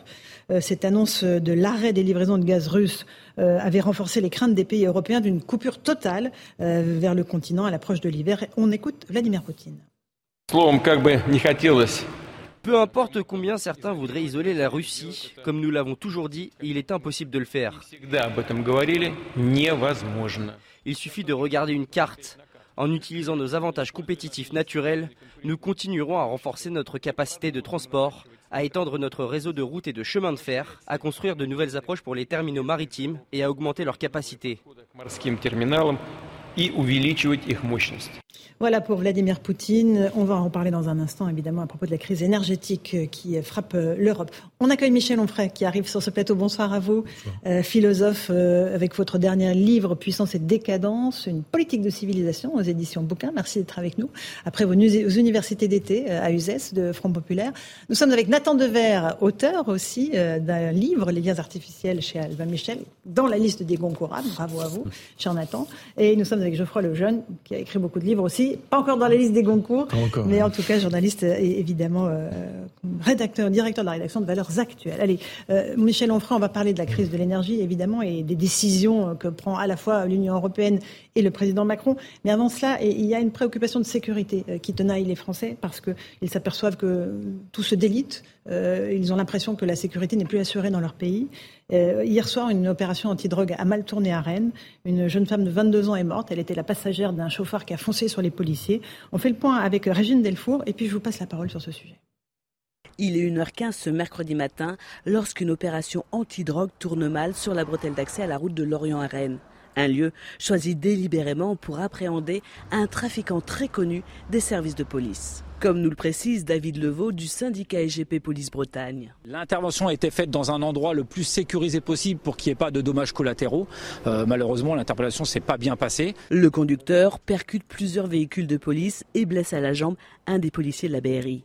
L'agent fait usage de son arme et blesse à son tour le conducteur au bras, avant que le projectile n'atteigne et tue la passagère, compagne du conducteur âgé de 22 ans et inconnu des services judiciaires. David Levaux invoque la légitime défense. Mes collègues ont été, euh, se sont sentis en danger, ils étaient en danger, donc ils ont fait feu sur le véhicule pour le stopper et pour aussi sauver leur vie. Malheureusement, oui, il y a des dommages collatéraux, mais je tiens à redire quand même que là, on avait affaire à des individus archi connus, euh, connus pour le gros, gros trafic de stupéfiants. Deux enquêtes ont été ouvertes, l'une pour tentative d'homicide volontaire sur personne dépositaire de l'autorité publique, contre le conducteur accusé d'avoir refusé d'obtempérer, l'autre pour violence volontaire ayant entraîné la mort sans intention de la donner et violence avec arme par personne dépositaire de l'autorité publique. Cette dernière a été confiée à l'inspection générale de la police nationale. Voilà pour les explications de Régine Delfour et Michael Chailloux. Euh, Michel Onfray, euh, ces refus d'obtempérer, un toutes les 20 minutes dans notre pays. Euh, à 16h30, un autre refus d'obtempérer à Nice avec un policier qui ouvre le feu, qui tue le chauffard. c'est le symbole de quoi en fait? La guerre civile. La guerre civile Oui, et pas du tout d'une guerre civile à venir. Elle est là. C'est-à-dire que des gens nous disent, euh, quand on parle de guerre civile, enfin c'est n'importe quoi, vous exagérez, ça supposerait ceci, ça supposerait cela, comme si le totalitarisme aujourd'hui, ça supposait l'Union soviétique et l'Allemagne nazie. Il faut repenser les catégories. Les catégories de totalitarisme se repensent aujourd'hui avec les configurations contemporaines. Et je pense que la question de la guerre civile doit se repenser avec ce genre de configuration. S'il y a des territoires perdus de la République, c'est-à-dire qu'il y a des ennemis de la République. Si la police ne veut pas rentrer dans certaines zones qui sont contrôlées par des individus qui sont hors la loi, sens étymologique, et que ces gens-là se déplacent et veulent emporter le hors-la-loi avec eux, ils estiment effectivement qu'il y a des territoires perdus de la République, mais qu'en même temps, quand ils sont dans leur voiture, c'est aussi un territoire perdu de la République, leur voiture, et qu'on ne saurait appréhender leur propre voiture. Moyennant quoi, ils agressent des gens qui leur demandent de stopper. C'est la meilleure façon d'éviter ce genre de choses. C'est juste de s'arrêter quand, on vous commande de vous arrêter. Moi, ça m'est arrivé assez régulièrement de me faire contrôler. Je ne fonce pas sur un gendarme, je, m'arrête, je donne mes papiers. Il était même arrivé une fois que j'ai trop bu. Eh bien, je n'en ai pas profité pour foncer sur la police. Et à ce moment-là, on a une amende, ou on est allé trop vite, on a une amende aussi. C'est le jeu de la République. Je pense que c'est le signe, effectivement, d'une guerre civile à bas bruit. On sait très bien que si elle n'est pas à bruit supérieur, c'est parce qu'on fait semblant de ne pas voir, on sifflote, c'est-à-dire la police n'y va pas, euh, les préfets disent euh, des choses terribles. Des, préfets commencent à vous dire que s'il y a euh, des, voitures qui loupent des feux rouges, par exemple, il faut surtout pas les poursuivre parce que ça risquerait de, causer des ennuis. Mais ces gens qui causent des problèmes à, toute la société, ils posent des problèmes, ils causent des ennuis eux aussi. Donc je pense qu'il y a ici une vraie guerre civile et que plutôt que de la regarder en face, plutôt que de la diagnostiquer, plutôt que de dire qu'elle a changé, que c'est pas les, guerres, ce ne sont pas les guerres de religion, mais en fait, il y a eu aussi une guerre civile en 1793, il y a eu un genre de guerre civile en 1940, enfin, il y a eu des, guerres civiles diverses et multiples, il y en a une aussi pendant la, la, Commune, il y en a une ici, et ça se voit régulièrement sur votre chaîne, vous êtes à peu près les seuls à le montrer, tous les matins, on voit des gens qui, qui, qui en frappent d'autres avec des, des, marteaux, avec des tournevis, d'autres qui foncent sur des scooters, avec des scooters sur des gens qu'ils ont déjà tabassés, d'autres qui foncent sur, de, sur, de, sur des gendarmes, c'est quoi ça sinon Ou qui agressent une dame de 80 ans, ou une autre euh, qui, qui, qui, qui, est obligée de donner un coup de couteau pour défendre son mari. C'est quoi ça, si ce n'est la guerre civile? Mais est-ce que c'est le symbole du délitement de l'État? Est-ce qu'il n'y a plus d'État? Oui, mais c'est aussi le but des gens qui ont voté Maastricht. Hein. Le but, c'est ça, c'est de détruire l'État, la nation, le peuple, la civilisation, la culture. Il faut une espèce de, de, de, de, nettoyage général. Tout ça est terminé et, euh, et, on vous le fait savoir. D'ailleurs, très précisément, il n'y a pas très longtemps, Castaner vous disait mmh. que euh, si vous étiez une grand-mère blanche et que vous aviez envie de sortir faire, euh, faire faire le pipi de votre chien pendant le Covid et que vous aviez oublié de remplir votre propre autorisation vous autorisant à vous-même à sortir, eh bien là, vous aviez une amende de 135 euros, mais que quand il s'agissait d'une manifestation à Damas, vous pouviez en revanche être plusieurs centaines dans la rue, que ça ne posait aucun problème, et que le ministre de l'Intérieur lui-même estimait qu'il y avait des moments où le droit, la loi, ça pouvait passer au second plan, et que finalement l'idéologie, ça devait passer au premier plan. Bah oui, je pense que euh, l'État s'est effondré et que nous avons à la tête de l'État des gens qui travaillent à la destruction de l'État, oui. Euh, Nathan Devers, le mot de guerre civile employé par Michel Onfray, vous le reprenez à votre compte ou pas? Moi, tout à, l'heure, j'avais proposé le mot de mafia, et je pense que la différence, c'est que quand on pense guerre civile, il me semble quand même qu'une des propriétés, même si euh, je suis d'accord avec vous sur le fait que les catégories politiques, elles sont évolutives à travers l'histoire, mais qu'une des propriétés, c'est qu'il y a deux parties qui sont constituées et qui ont euh, le sentiment de, et même la conscience euh, d'agir ensemble. Et là, il me semble que dans ce qu'on observe plutôt, c'est une augmentation de l'insécurité qui n'est pas, qui est parfois structurée autour des, enfin qui est souvent d'ailleurs structurée autour des trafics de drogue, mais qui n'est pas, ou alors peut-être, mais qui n'est pas mu par une, euh, une idéologie commune, par un projet stratégique commun et par, si vous voulez, la constitution d'une unité précise qui s'opposerait à l'État. Il me semble quand même que dans, dans tous ces, ces faits de société ou faits divers, peu importe comment on l'appelle, qu'on énumère, mhm. il y a aussi beaucoup qui relèvent euh, d'actions totalement individuelles, qui, me semble-t-il, relèvent plutôt une forme de délitement euh, des mœurs individuelles, euh, mais, mais, pas à l'échelle d'une guerre civile, si vous voulez, stratégique ou, volontaire. Pour prendre un exemple, il y a une chose qui m'interpellait dans, ce, dans cette affaire de, de Rennes c'est que on, a affaire donc à un grand bandit qui est manifestement recherché par la police, qui se sait recherché, un grand trafiquant de drogue. Il y avait quand même, à l'époque de Mérine par exemple, un code d'honneur dans le grand banditisme. Dans les dernières années de Mérine, derniers mois surtout, il, se sait recherché par la police, gravement, il sait qu'il peut se faire arrêter, etc. Il ne prend jamais la voiture avec sa compagne. C'est une fiction, le code d'honneur chez Mérine. C'est une fiction. C'est un bien sûr, type qui tabasse des gens. Qui les... Non, non, le code d'honneur du grand banditisme, c'est bon pour les polars, mais pas, non, non, vous, dans la réalité. je, terminez, Nathan. Je, fais évidemment pas l'apologie de Mérine, mais ce que je dis, c'est qu'il y a quand même, là, ce qui m'interpelle, c'est un individu, parce que sa compagne est décédée dans l'histoire. Et donc c'est un individu qui se sait recherché par la police, qui sait que manifestement il y a une, des policiers qui peuvent lui tomber dessus à tout instant, et qui met sciemment en danger sa compagne. Alors je ne suis pas en train de faire l'apologie naturellement de Mérine, mais Mérine n'a pas fait cela dans les dernières années de sa vie. C'est juste pour penser une distinction. Vous voyez une évolution mmh. ici des mœurs, même au sein euh, du, grand banditisme. quand il se fait tirer dessus, ça fait dans sa voiture. Voilà, Michel Onfray. Ah on fait une toute petite pause. On fait une toute petite pause. On reprend ce débat sur la sécurité. Je passerai la parole à Geoffroy Lejeune. On est en direct sur CNews et sur Europe 1. Il est 18h12. À tout de suite. On se retrouve en direct sur CNews et sur Europe 1. Il est 18h16. On est avec Michel Onfray, avec Nathan Dever, avec Geoffroy Lejeune. Geoffroy Lejeune, on évoquait avec euh, Michel Onfray ces refus d'obtempérer, ces policiers qui doivent ouvrir le feu pour protéger leur vie, les victimes. Hein. Euh, une jeune femme de 22 ans est morte hier soir à Rennes. Et, le mot de guerre civile employé par euh, Michel Onfray, c'est la réalité. C'est ce qu'on vit aujourd'hui dans notre pays. Une, guerre civile à Baboué. Moi, j'aime bien Michel Onfray parce qu'il a le, mérite de mettre en effet des mots sur des choses qu'on ressent. Et, je pense que ce mot, en fait, est est, très, est très euh, va être euh, très bénéfique en fait dans le dans le débat public parce que ça permet de, de, de mettre un mot très fort sur une situation très grave que personne ne nomme en réalité. C'est ça qui est insupportable. Maintenant, si je devais euh, pinailler un peu, mais c'est une vraie question que je veux vous poser. Euh, quand on, on, pense à des guerres civiles et vous avez fait euh, vous avez fait référence à, aux guerres civiles de l'histoire récente, euh, on a toujours un affrontement de concitoyens, c'est-à-dire des gens du, du, de la même nation qui s'affrontent peut-être pour une visée politique ou religieuse. En tout cas, il y a une raison. Mais c'est une même nation et ce sont des concitoyens. Est-ce que vous n'avez pas le sentiment aujourd'hui euh, que, finalement on vit quelque chose qui relève plus de l'attaque, euh, non pas coordonnée, moi je suis d'accord avec Nathan, on n'a pas l'impression d'une stratégie, mais l'attaque permanente contre la nation, euh, contre tout ce qui peut représenter la nation. Donc là en ce moment on évoque les forces de l'ordre, mais même en règle générale, toute autorité, tout, tout, toute, toute chose qui nous, qui nous a précédé de la part de gens, en l'occurrence évidemment très souvent issus d'immigration, qui ne partagent pas notre modèle culturel. donc ces attaques, est-ce que ce serait pas plutôt, comment dire, une guerre certes civile de, de, gens qui ne veulent plus la continuité de la nation française et, et qui, et qui ne se d'ailleurs qui ne se défend pas puisque nous laissons faire depuis très longtemps. Michel Onfray. La guerre d'Algérie est une guerre civile. Oui. Euh, la guerre de, les guerres de religion sont des guerres civiles. J'ai fait ce travail dans un livre qui s'appelle Théorie de la dictature sur la question du totalitarisme, en disant Évidemment, si vous attendez quelque chose qui ressemble à l'Union soviétique stalinienne ou à, l'Italie fasciste ou à l'Italie ou à l'Allemagne nazie, évidemment, ça n'a rien à voir. Le totalitarisme n'est pas le même.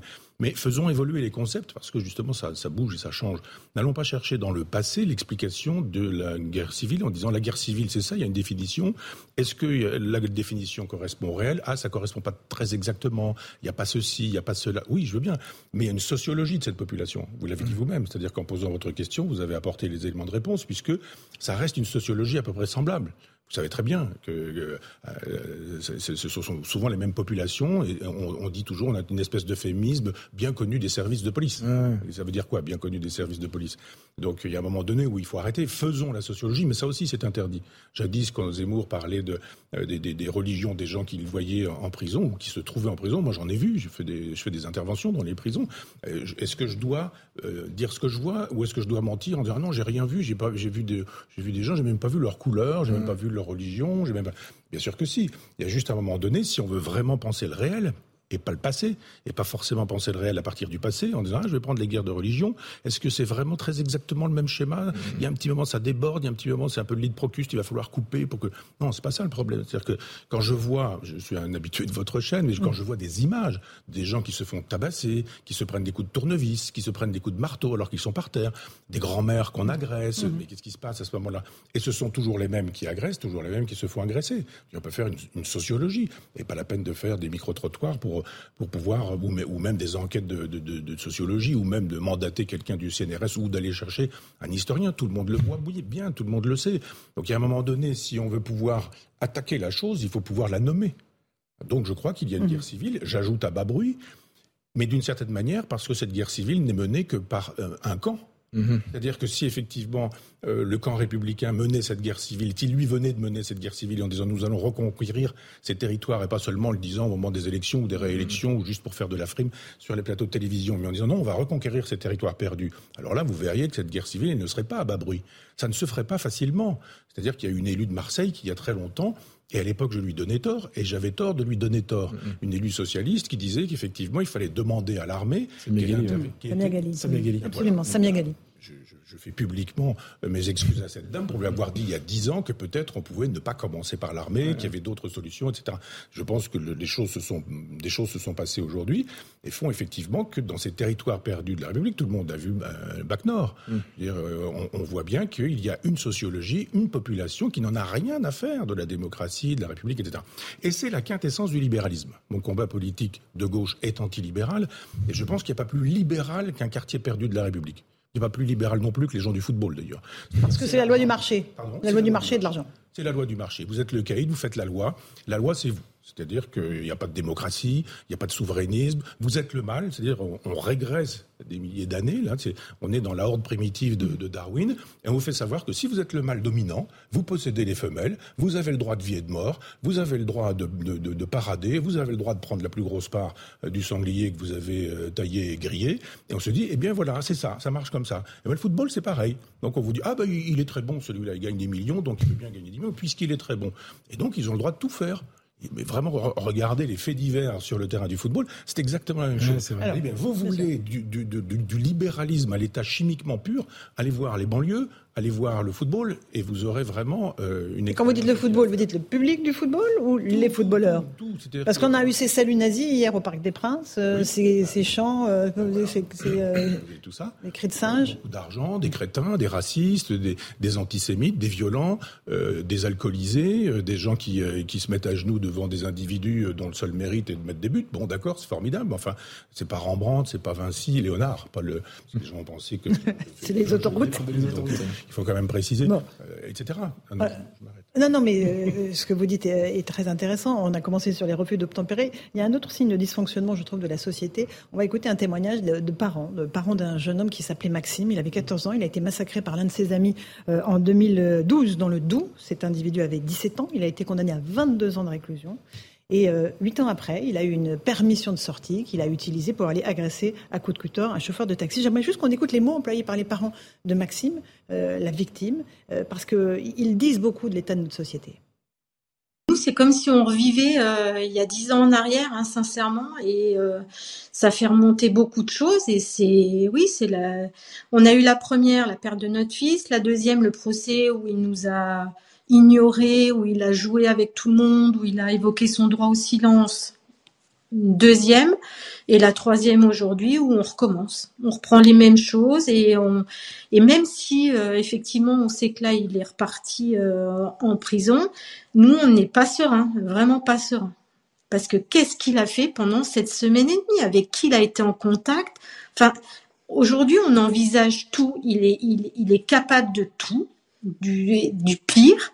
Et aujourd'hui, il y a bien forcément quelqu'un pendant une semaine et demie qui a été en contact avec lui. Il n'a pas pu passer à travers de tout, euh, sans argent, sans pouvoir dormir, sans se déplacer, etc. Et bah ouais, nous, on reste dans la peur encore. Voilà pour ce témoignage de la maman de Maxime, donc tué en 2012, Michel Onfray. Une société qui n'est pas capable de mettre à l'abri les, citoyens de, de tueurs. C'est une société, là encore, qui affaiblit Bien sûr, mais cette dame, d'abord, ils sont très, très dignes des parents très dignes, très émouvants, très touchants. Et je les salue, si je puis me, permettre. Mais je dis, il y a un moment donné, cette dame utilise une expression qui est terrible. Elle parle du droit au silence. Vous vous rendez compte? Mhm. Ça veut dire que quand vous avez tué, massacré, vous avez le droit de vous taire. C'est un droit qu'on vous a donné. Mais qui diable a pu avoir cette idée qu'on pouvait permettre à un tueur, à un criminel, alors pourquoi pas le, reste, un violeur, etc., de dire ah mais vous avez le droit de, vous taire. C'est le droit au silence. Mais où, où en est-on arrivé pour permettre de mettre dans la législation la possibilité de ne pas collaborer avec la justice? Ça s'appelle quand même le droit de ne pas collaborer avec la justice, et ce droit est donc juste, puisque mmh. c'est du droit. C'est-à-dire que le propre du droit travaille, c'est de travailler contre lui-même pour le coup. Il y, a quelque chose qui ne va évidemment pas. Et il y a tout ça qui, qui, qu'on est susceptible d'aller voir du côté de la police aussi quand on estime que la police tue. Non, la police ne tue pas. Il y, a, effectivement des accidents dans, des moments où les gens refusent euh, l'interpellation. Si effectivement on refuse l'interpellation, pourquoi est-ce qu'on estime que le coupable c'est le, policier et que c'est jamais celui qui a refusé l'interpellation. Je ne sache pas que des gens qui acceptent l'interpellation se fassent buter comme ça gratuitement. On n'est pas dans, dans certains, enfin je ne veux pas parler des États-Unis et tirer une loi en disant que ça se passe comme ça. Il y a un moment donné où il y a une espèce d'inversion des valeurs, que cette pauvre famille soit obligée d'en appeler, enfin de rappeler que ce barbare a eu droit au silence. Enfin, c'est quand même sidérant. Geoffroy Lejeune, euh, à la fois sur euh, le cas de cette euh, récidive, de ce récidiviste, et sur les refus d'obtempérer bah, je rebondis sur la question du droit au silence qui choque Michel Onfray. En réalité, est-ce qu'on n'accorde pas beaucoup trop de droits aux criminels en règle générale? C'est-à-dire que cette personne avait, on en parlait tout à l'heure, euh, le droit au bout de huit ans à une permission de sortie euh, d'une semaine, je crois, après avoir été examiné d'ailleurs largement par des, experts, des psychologues, mhm. un juge d'application des peines, et manifestement personne n'a vu que potentiellement il pouvait recommencer à la seconde où il était dehors. Euh, est-ce que on a on a raison de continuer à accorder le droit à ces gens à des remises automatiques de peine? Je dis bien automatique. Moi, la remise de peine fondamentalement ne me choque pas, mais quand elle est automatique ça veut dire qu'elle ne dépend ni du mérite, ni de la, mhm. ni de, de, la volonté de se réinsérer, etc. Voilà. Euh, est-ce que, euh, est-ce que, euh, est-ce qu'on a, est-ce qu'on a raison de continuer dans ce sens-là? Je suis sidéré moi à chaque fois que j'entends parler d'un fait. C'est pas une remise de peine, c'est juste une. Je, sais, mais c'est, disons que c'est le, c'est le, l'environnement dans lequel un détenu rentre quand il est mis en prison. il rentre dans, il a cette, cette, mhm. cette permission de sortie et il a des remises automatiques de peine qui sont automatiques. Je précise encore une fois, c'est-à-dire que tous les ans vous avez une partie de votre peine qui est rognée et vous sortez plus tôt que ce qu'on vous a annoncé le jour du tribunal et c'est encore une fois automatique. C'est très rare d'y échapper. Euh, et donc, pour toutes ces raisons, moi, ce qui me frappe à, chaque fois le plus dans les faits divers, ce que je trouve monstrueux, et je pense que notre société est peut-être malade de ne pas le voir, c'est qu'en réalité, on ne parle quasiment jamais des victimes. Vous avez mhm. d'ailleurs bien raison de le faire et de, les faire parler. On parle de Maxime, ce jeune homme de 14 ans. Mais vous avez raison, mais on le fait, on ne le fait jamais. Euh, en règle générale, quand on parle d'un fait divers, on s'attache, on s'attache au, à celui qui a, qui a tué ou celui qui a violé, euh, et on ne parle pas de la victime. Et en fait, je constate qu'elles disparaissent progressivement euh, de notre droit, et que par contre, on a fait une, Mathieu Vallet le disait tout à l'heure, une extension hallucinante des mhm. droits de la défense, justement pour être certain que notre civilisation, notre société euh, respectait le droit à une personne accusée de n'importe quoi de se défendre. Moi, je pense qu'on est allé trop loin, et je pense qu'aujourd'hui on le paye et que c'est le symbole, le symptôme d'une société malade. Nathan Devers. Oui, et je pense que tout cela relève aussi du fait que la justice euh, se débarrasse ou se, se décharge de l'esprit de justice, de rendre justice, pour aller vers l'esprit de procédure. Parce que tout ce que vous citiez, c'est-à-dire le, le, droit à la défense, euh, les, les, droits aux, remises de peine euh, automatiques. Hein. ne, ne, touchons pas. Le, droit, le droit au silence, pardon. Excusez-moi, j'ai fait un lapsus. Décidément, ce soir, entre ma gaffe sur Mérine et ce lapsus, mais en tout cas, le droit au silence et le droit à la, euh, aux remises de peine, etc., ça a une conséquence très simple, c'est qu'il y a un certain nombre d'affaires d'instruction où, euh, si la procédure n'est pas respectée, non pas dans l'esprit, mais dans la lettre, c'est-à-dire un procès verbal qui est mal rédigé, c'est-à-dire une phrase qui aura mal été prononcée lors d'une garde à vue, une, une action lors d'une perquisition qui aura mal été faite au mauvais horaire, un petit peu trop tôt, un petit peu trop tard, etc., ça va avoir pour conséquence d'invalider entièrement la décision de justice. Vous ajoutez à cela ce, dont on parlait tout à l'heure, à savoir le problème que les procédures sont extrêmement longues, eh bien vous avez à la fin une justice qui est parfois menacée en tout cas d'être inefficace, où les gens qui la rendent se préoccupent moins de la rendre que de la rendre de manière tatillonne, en respectant tous les petits articles du code, etc., et qui, euh, in fine, ne respectent plus son esprit ou n'est plus dans son esprit. Donc ça fait une justice qui ne peut que ne plus euh, être conforme à la fonction qui devrait être la sienne dans une, dans une société. Michel Onfray bah, J'ajouterais qu'il y, euh, y, a quand même quelque chose de grave aussi, c'est l'impunité des gens qui mettent cet individu dehors. Je suis, on est, vous aussi, hein, mhm, pour le droit à la défense, entendons-nous bien. Je suis pour les remises de peine. Je suis pour les autorisations de sortie. Il ne s'agit pas de dire on va les mettre 50 ans en prison et puis comme ça l'affaire sera réglée ou euh, rétablir la peine de mort. Faut pas exagérer, euh, c'est pas pensable. Mais il y, a un moment donné où euh, le moindre médecin qui commet une erreur médicale, vous portez plainte contre mhm, lui et mhm. puis vous cognez fort. alors que vous avez des gens qui vous disent non, celui-là, il peut sortir, il n'y a aucun problème. Il continue de violer, il continue de massacrer, il continue de tuer. Puis on dit ah mais oui, on savait pas, on pas. Enfin, il y a des psychologues qui sont payés pour ça.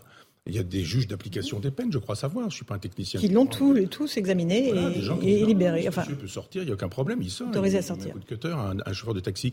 Comment ils font les psychologues pour passer à côté de ça? Comment ils font les, les, juristes dont le métier consiste à appréhender euh, les individus? Ils ne savent pas que les individus peuvent être dans la duplicité, qu'ils peuvent mentir, qu'on peut bien se comporter en, en, prison tout en étant un salaud, en disant dès que je sors, je recommence. Enfin, il y a une espèce d'irénisme, de vision du monde totalement simpliste c'est chez, ces gens qui, euh, la plupart du temps, par idéologie, estiment que l'homme est bon, qu'il euh, faut, il faut leur faire confiance. Eh ben, l'homme est bon, mais pas toujours. Et il y en a qui ne le sont jamais, il y en a qui ne le seront jamais, il y en a qui sont des vrais méchants et qui ne redeviendront jamais autre chose que, que d'être méchants. Allez, il est 18h30, on est en direct sur CNews et sur Europe 1. Le rappel des titres de l'actualité avec Clémence Barbier.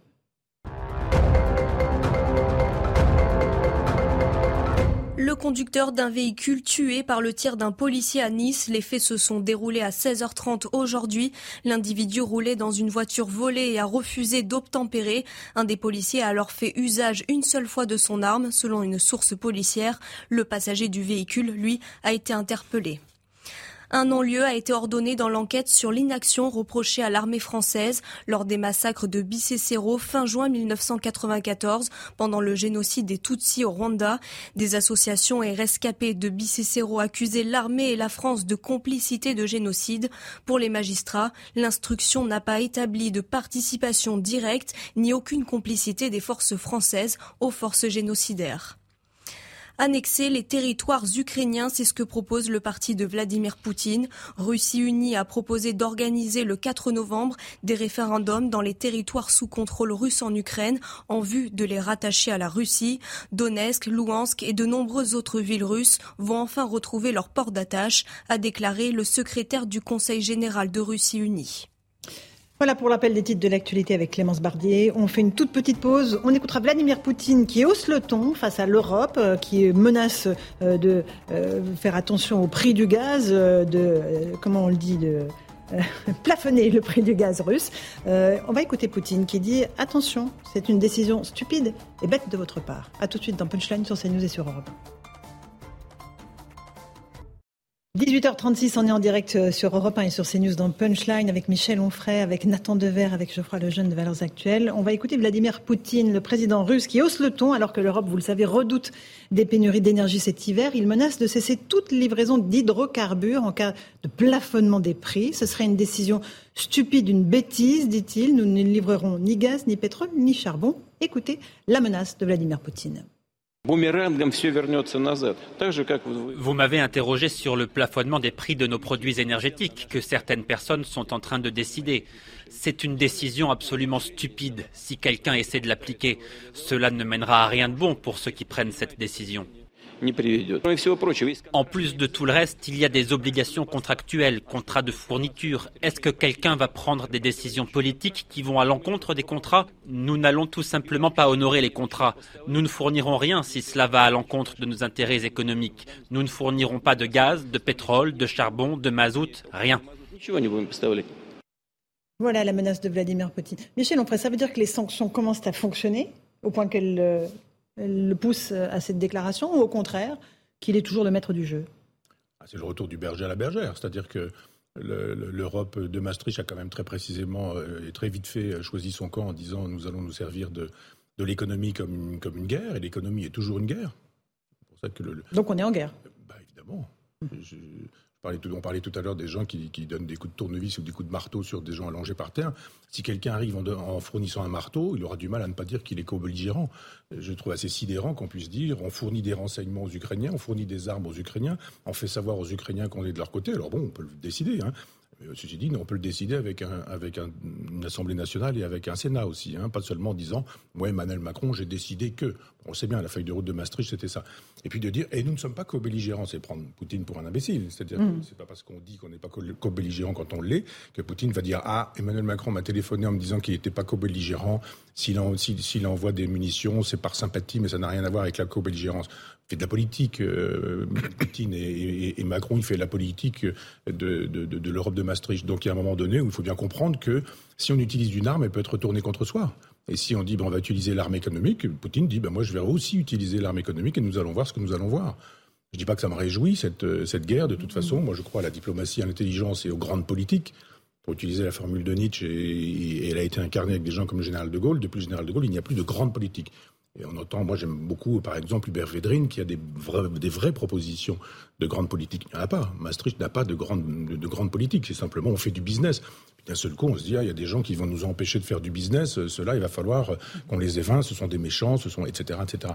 Mais euh, ça, n'est jamais que euh, le, retour, oui, c'est ce que je disais tout à l'heure, du, berger à la bergère. Mhm. je ferai le jeune sur cette mise en garde de Vladimir Poutine qui hausse le ton, symbole des sanctions qui fonctionnent ou pas? Ou encore une fois, symbole que c'est lui qui a toutes les cartes aujourd'hui?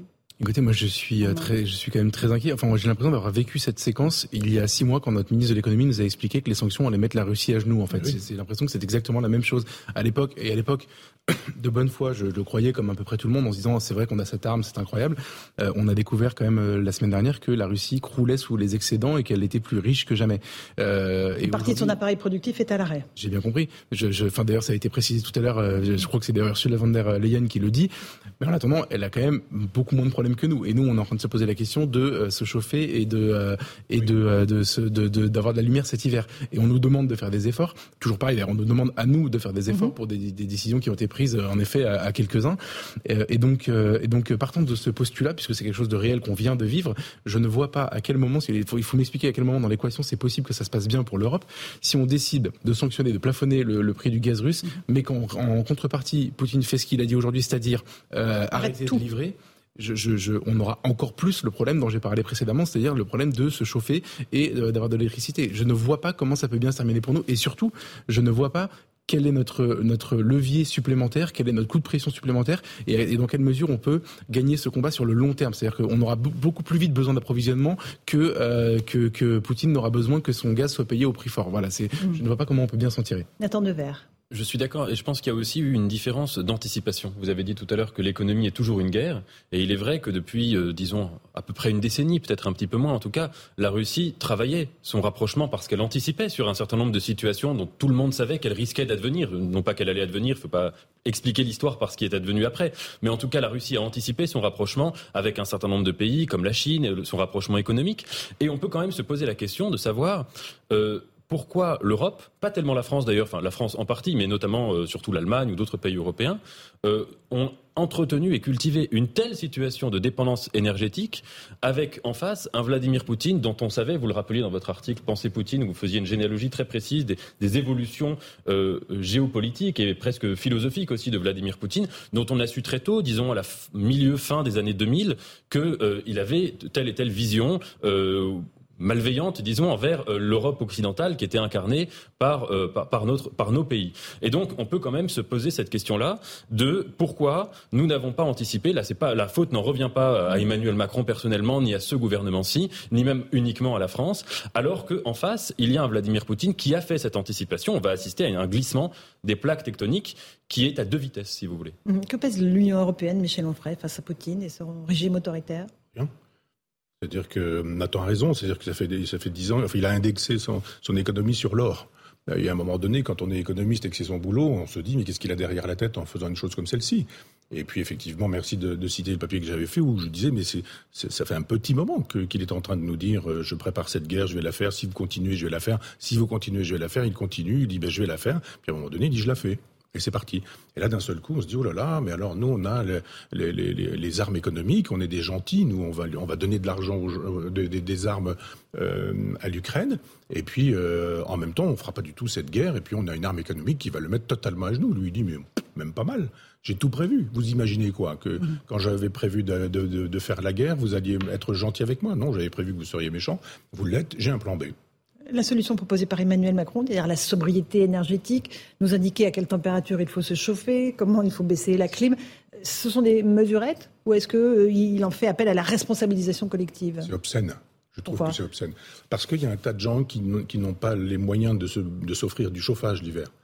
Parce que quand il nous parle de climatisation, c'est un peu obscène. Qui a des climatisations? Alors, je veux bien, dans le sud de la France, vous pouvez avoir des climatisations, ou, euh, dans les Antilles, effectivement, vous avez... De... Et encore. 75% des foyers n'ont pas la clim. Les gens pauvres et les gens modestes en Martinique, ils ont les fenêtres ouvertes, mais euh, ils, n'ont pas de, climatisation. Et cette façon de nous dire, allez, 2 degrés de moins, ça va pas être quand même très important, euh, vous pouvez le faire, et vous allez... Mais enfin, c'est minable, c'est pitoyable. On demande à un chef d'État justement d'être chef dans un État. Il n'y a plus de chef, il n'y a plus de chefferie. Et il est en train de nous dire il va falloir euh, baisser le ventilo, il va falloir euh, euh, mettre des pulls cet hiver. Et voilà ma grande politique.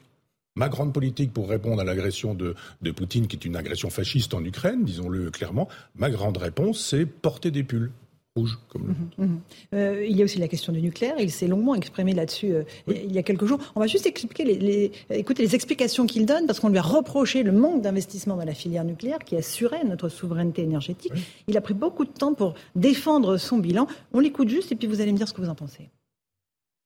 C'est absolument inacceptable que les gens qui ont eu la responsabilité des travaux de maintenance du parc installé puissent expliquer aujourd'hui que nous n'avons pas pris nos responsabilités. Parce que dès les premiers mois de mon premier mandat, nous avons redonné de la visibilité à la filière, en expliquant qu'on allait décaler de dix ans les objectifs qui étaient initialement prévus, en redonnant de la confiance à la filière, en redonnant des objectifs.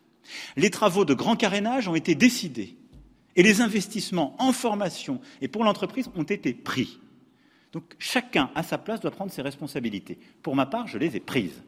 Le président dit qu'il a fait ce qu'il fallait pour la filière nucléaire, alors qu'il avait annoncé la fermeture de Fessenheim et d'un certain nombre de réacteurs avant de faire volte-face euh, au vu de la crise énergétique. Il a raison de, défendre son bilan? Ah, il ose tout, hein, c'est un peu à ça qu'on le reconnaît.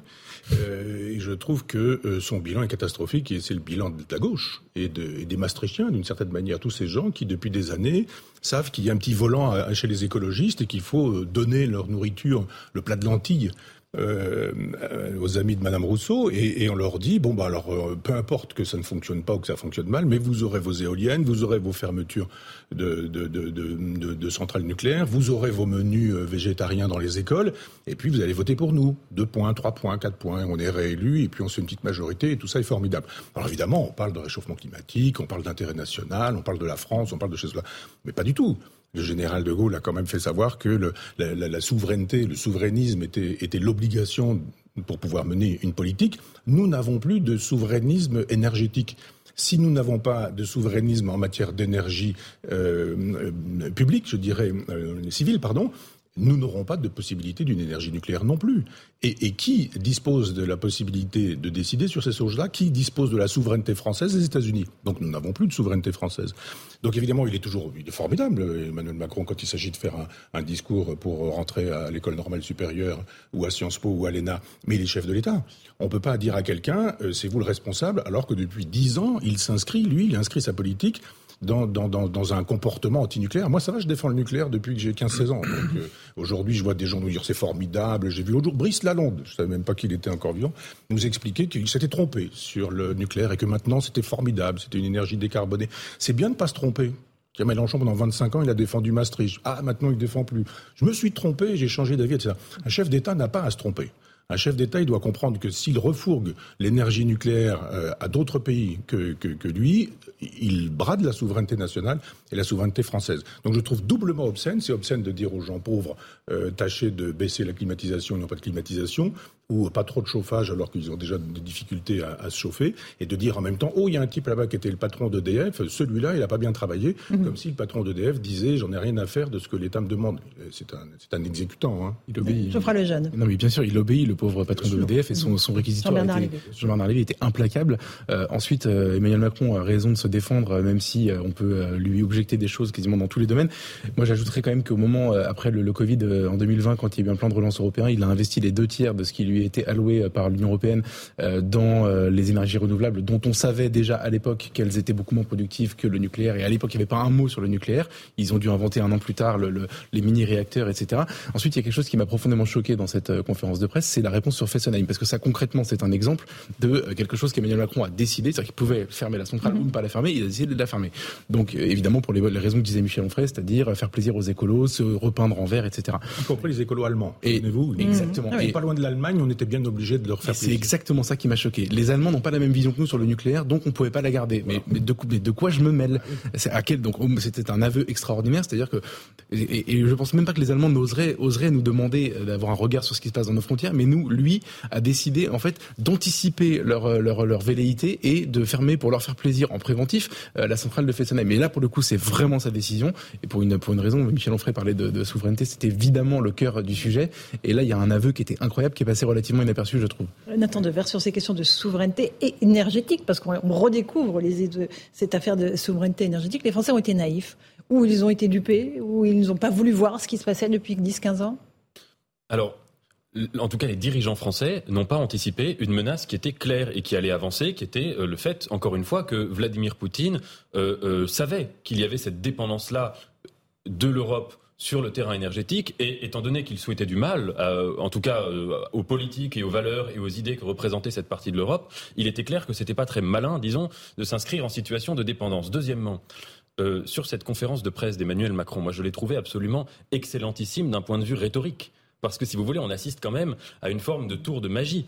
Un chef d'État a le droit de se tromper. C'est possible de faire un, calcul, de faire une prévision qui s'avère être fausse, mais il faut le reconnaître. Or là, si vous voulez, on a ce tour de, magie formidable où, euh, pour quelqu'un qui écouterait Emmanuel Macron et qui n'aurait pas mémoire de ce qui s'est passé avant, eh bien, on a affaire à, Emmanuel Macron qui nous dit que non seulement euh, il n'a jamais changé d'avis, qu'il y a une cohérence, si vous voulez, il redessine des cohérences temporelles qui n'existent pas, mais c'est facile pour lui parce que comme il est l'incarnation depuis euh, ses débuts en politique du et en même temps, eh bien, il peut trouver, il peut à chaque fois, en fait, il peut réécrire le passé en fonction du, présent et, et de la couleur que prend le présent. Donc ça, c'est ce tour de magie qui est formidable. Et deuxièmement, deuxièmement, toujours cette insinuation selon laquelle les Français seraient un petit peu des enfants. Vous savez, euh, je trouve qu'un grand mot qu'on entend beaucoup chez les macronistes à l'occasion de toutes les crises politiques, c'est le mot de pédagogie. Et quand ils le disent, en plus, c'est pour essayer de montrer qu'ils sont tolérants. On va faire de la pédagogie, c'est-à-dire on ne fait pas de contraintes, on n'est pas mmh. contraignant, etc. Pédagogie, littéralement, ça veut dire l'éducation des enfants, la direction des enfants. Et il y a ça derrière. Quand un président nous dit qu'il faut mettre la clim un peu moins fort ou le chauffage un peu moins fort... À 19 degrés, pour être très précis. À 19 degrés, oui.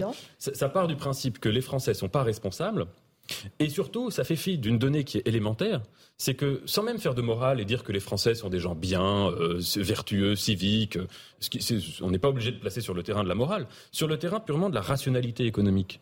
Les Français savent que les factures énergétiques augmentent et vont augmenter encore davantage.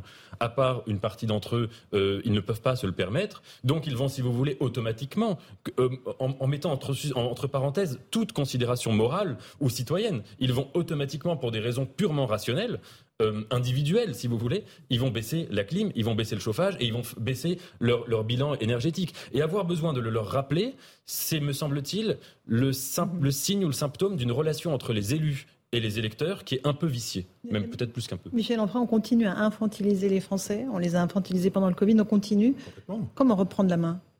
Il y, a, une bonne technique pour permettre aux gens de, de, ne pas avoir froid, aux pauvres de ne pas avoir plus froid qu'ils n'ont froid, là actuellement, c'est de leur dire arrêtez de regarder la télévision, débranchez votre télévision, arrêtez d'utiliser votre euh, Internet, arrêtez d'utiliser votre ordinateur, arrêtez d'utiliser votre portable. Là, ça va faire des, des, des, des économies. incroyables. D'ailleurs, la trace carbone, elle est terrible ici on s'en vient questionner euh, la trace des jets ou les voyages des footballeurs, par exemple. Mais on a tellement intégré qu'on devait avoir à la maison l'instrument de domination qu'est la télévision, qu'est l'écran, qu'est l'ordinateur, qu'est le téléphone portable, que ça ne touche pas. On ne touche pas à ça. Mais on devrait dire, allez, pendant huit jours, Laissez tomber le téléphone, la télévision, l'écran, etc. Vous allez voir les économies, la trace carbone, ça va être formidable. Mais non, pas du tout. Donc on préfère toujours aller voir les pauvres en leur disant euh, vous n'avez déjà pas les moyens de, vous chauffer correctement, ben, chauffez encore en dessous. Et puis voilà. il est bien évident qu'on imagine mal le général de Gaulle faire des invitations à régler son, le curseur de son, de, son radiateur en disant à tel ou tel degré. Vous vous rendez compte? Euh, Éventuellement un ministre, un ministre éventuellement chargé de l'énergie aurait peut-être pu dire une chose pareille. Lui, il s'occupe de tout, y compris de l'intendance, et pour le coup, de l'intendance de l'intendance. C'est pas terrible. Michel on vous poser des constats implacables euh, et parfois très très justes. Est-ce que vous avez décidé euh, euh, de prendre une part plus active dans la vie politique française? Est-ce que vous voulez vous présenter à des élections? Est-ce que vous voulez mettre voilà, en pratique ce que vous dites? Quelle drôle de question. vous avez annoncé que vous vouliez bien être candidat aux européennes, mais pour rendre immédiatement votre mandat. Oui. Pourquoi? Alors, on a lancé avec mes amis et, Stéphane Simon, Front Populaire, qui est une revue de réflexion souverainiste dès le départ. On a eu un grand succès, on a toujours d'ailleurs un grand succès. Et les gens ont cru, parce que ça s'est beaucoup dit dans les salles de rédaction, que c'était une espèce de machine de guerre pour euh, les présidentielles et que mmh. j'irais aux dernières présidentielles. Chaque fois qu'il y a des présidentielles, on me demande si j'y vais, on me teste, on m'a déjà testé à valeurs actuelles, il y avait déjà un test, si Zemmour y va, si on ferait y va, on donnait des chiffres, etc. Et je dis non, mais je n'irai pas, je n'irai jamais, je ne veux pas. Donc j'ai pas changé d'avis. vous auriez peut-être dû. Hein. Pardon Vous auriez peut-être dû. Non. Et non, non, non, ça c'est un autre débat, on pourra en reparler si vous voulez chez vous dans vos colonnes. Mais donc il y a un moment donné où, euh, où, j'ai dit, j'ai tapé sur la table, arrêtez de laisser croire que j'irai au présidentiel, je n'irai pas. Donc la revue est à dissocier des activités politiques. Ça n'est pas une, revue mmh. militante, ça n'est pas une revue politique, ça n'est pas une revue de politique politicienne. Et euh, j'ai rencontré après plein. De... Alors à un moment donné, on, a eu, on est allé au-delà de 120 000 exemplaires, donc à un moment donné, il a fallu euh, que, que les gens se réabonnent. Et on a eu une perte de gens disant oui, mais enfin c'est du papier, c'est formidable, c'est très bien les idées, tout ça. Mais on, attendait autre chose, on attendait de l'action. Et souvent dans la rue, les gens me disent alors, euh, qu'est-ce qu'on fait maintenant Cinq ans, Macron encore euh, Comment on s'y prend Qu'est-ce qu'on peut faire etc. Et je ne suis pas insensible à cette question-là. Euh, qu'est-ce qu'on peut faire? On ne peut pas se contenter de donner des idées, d'écrire des livres, de faire une revue, etc. etc. Et on a fait ces, universités d'été de Front Populaire, et on a eu l'occasion vraiment d'un grand débat, etc., etc.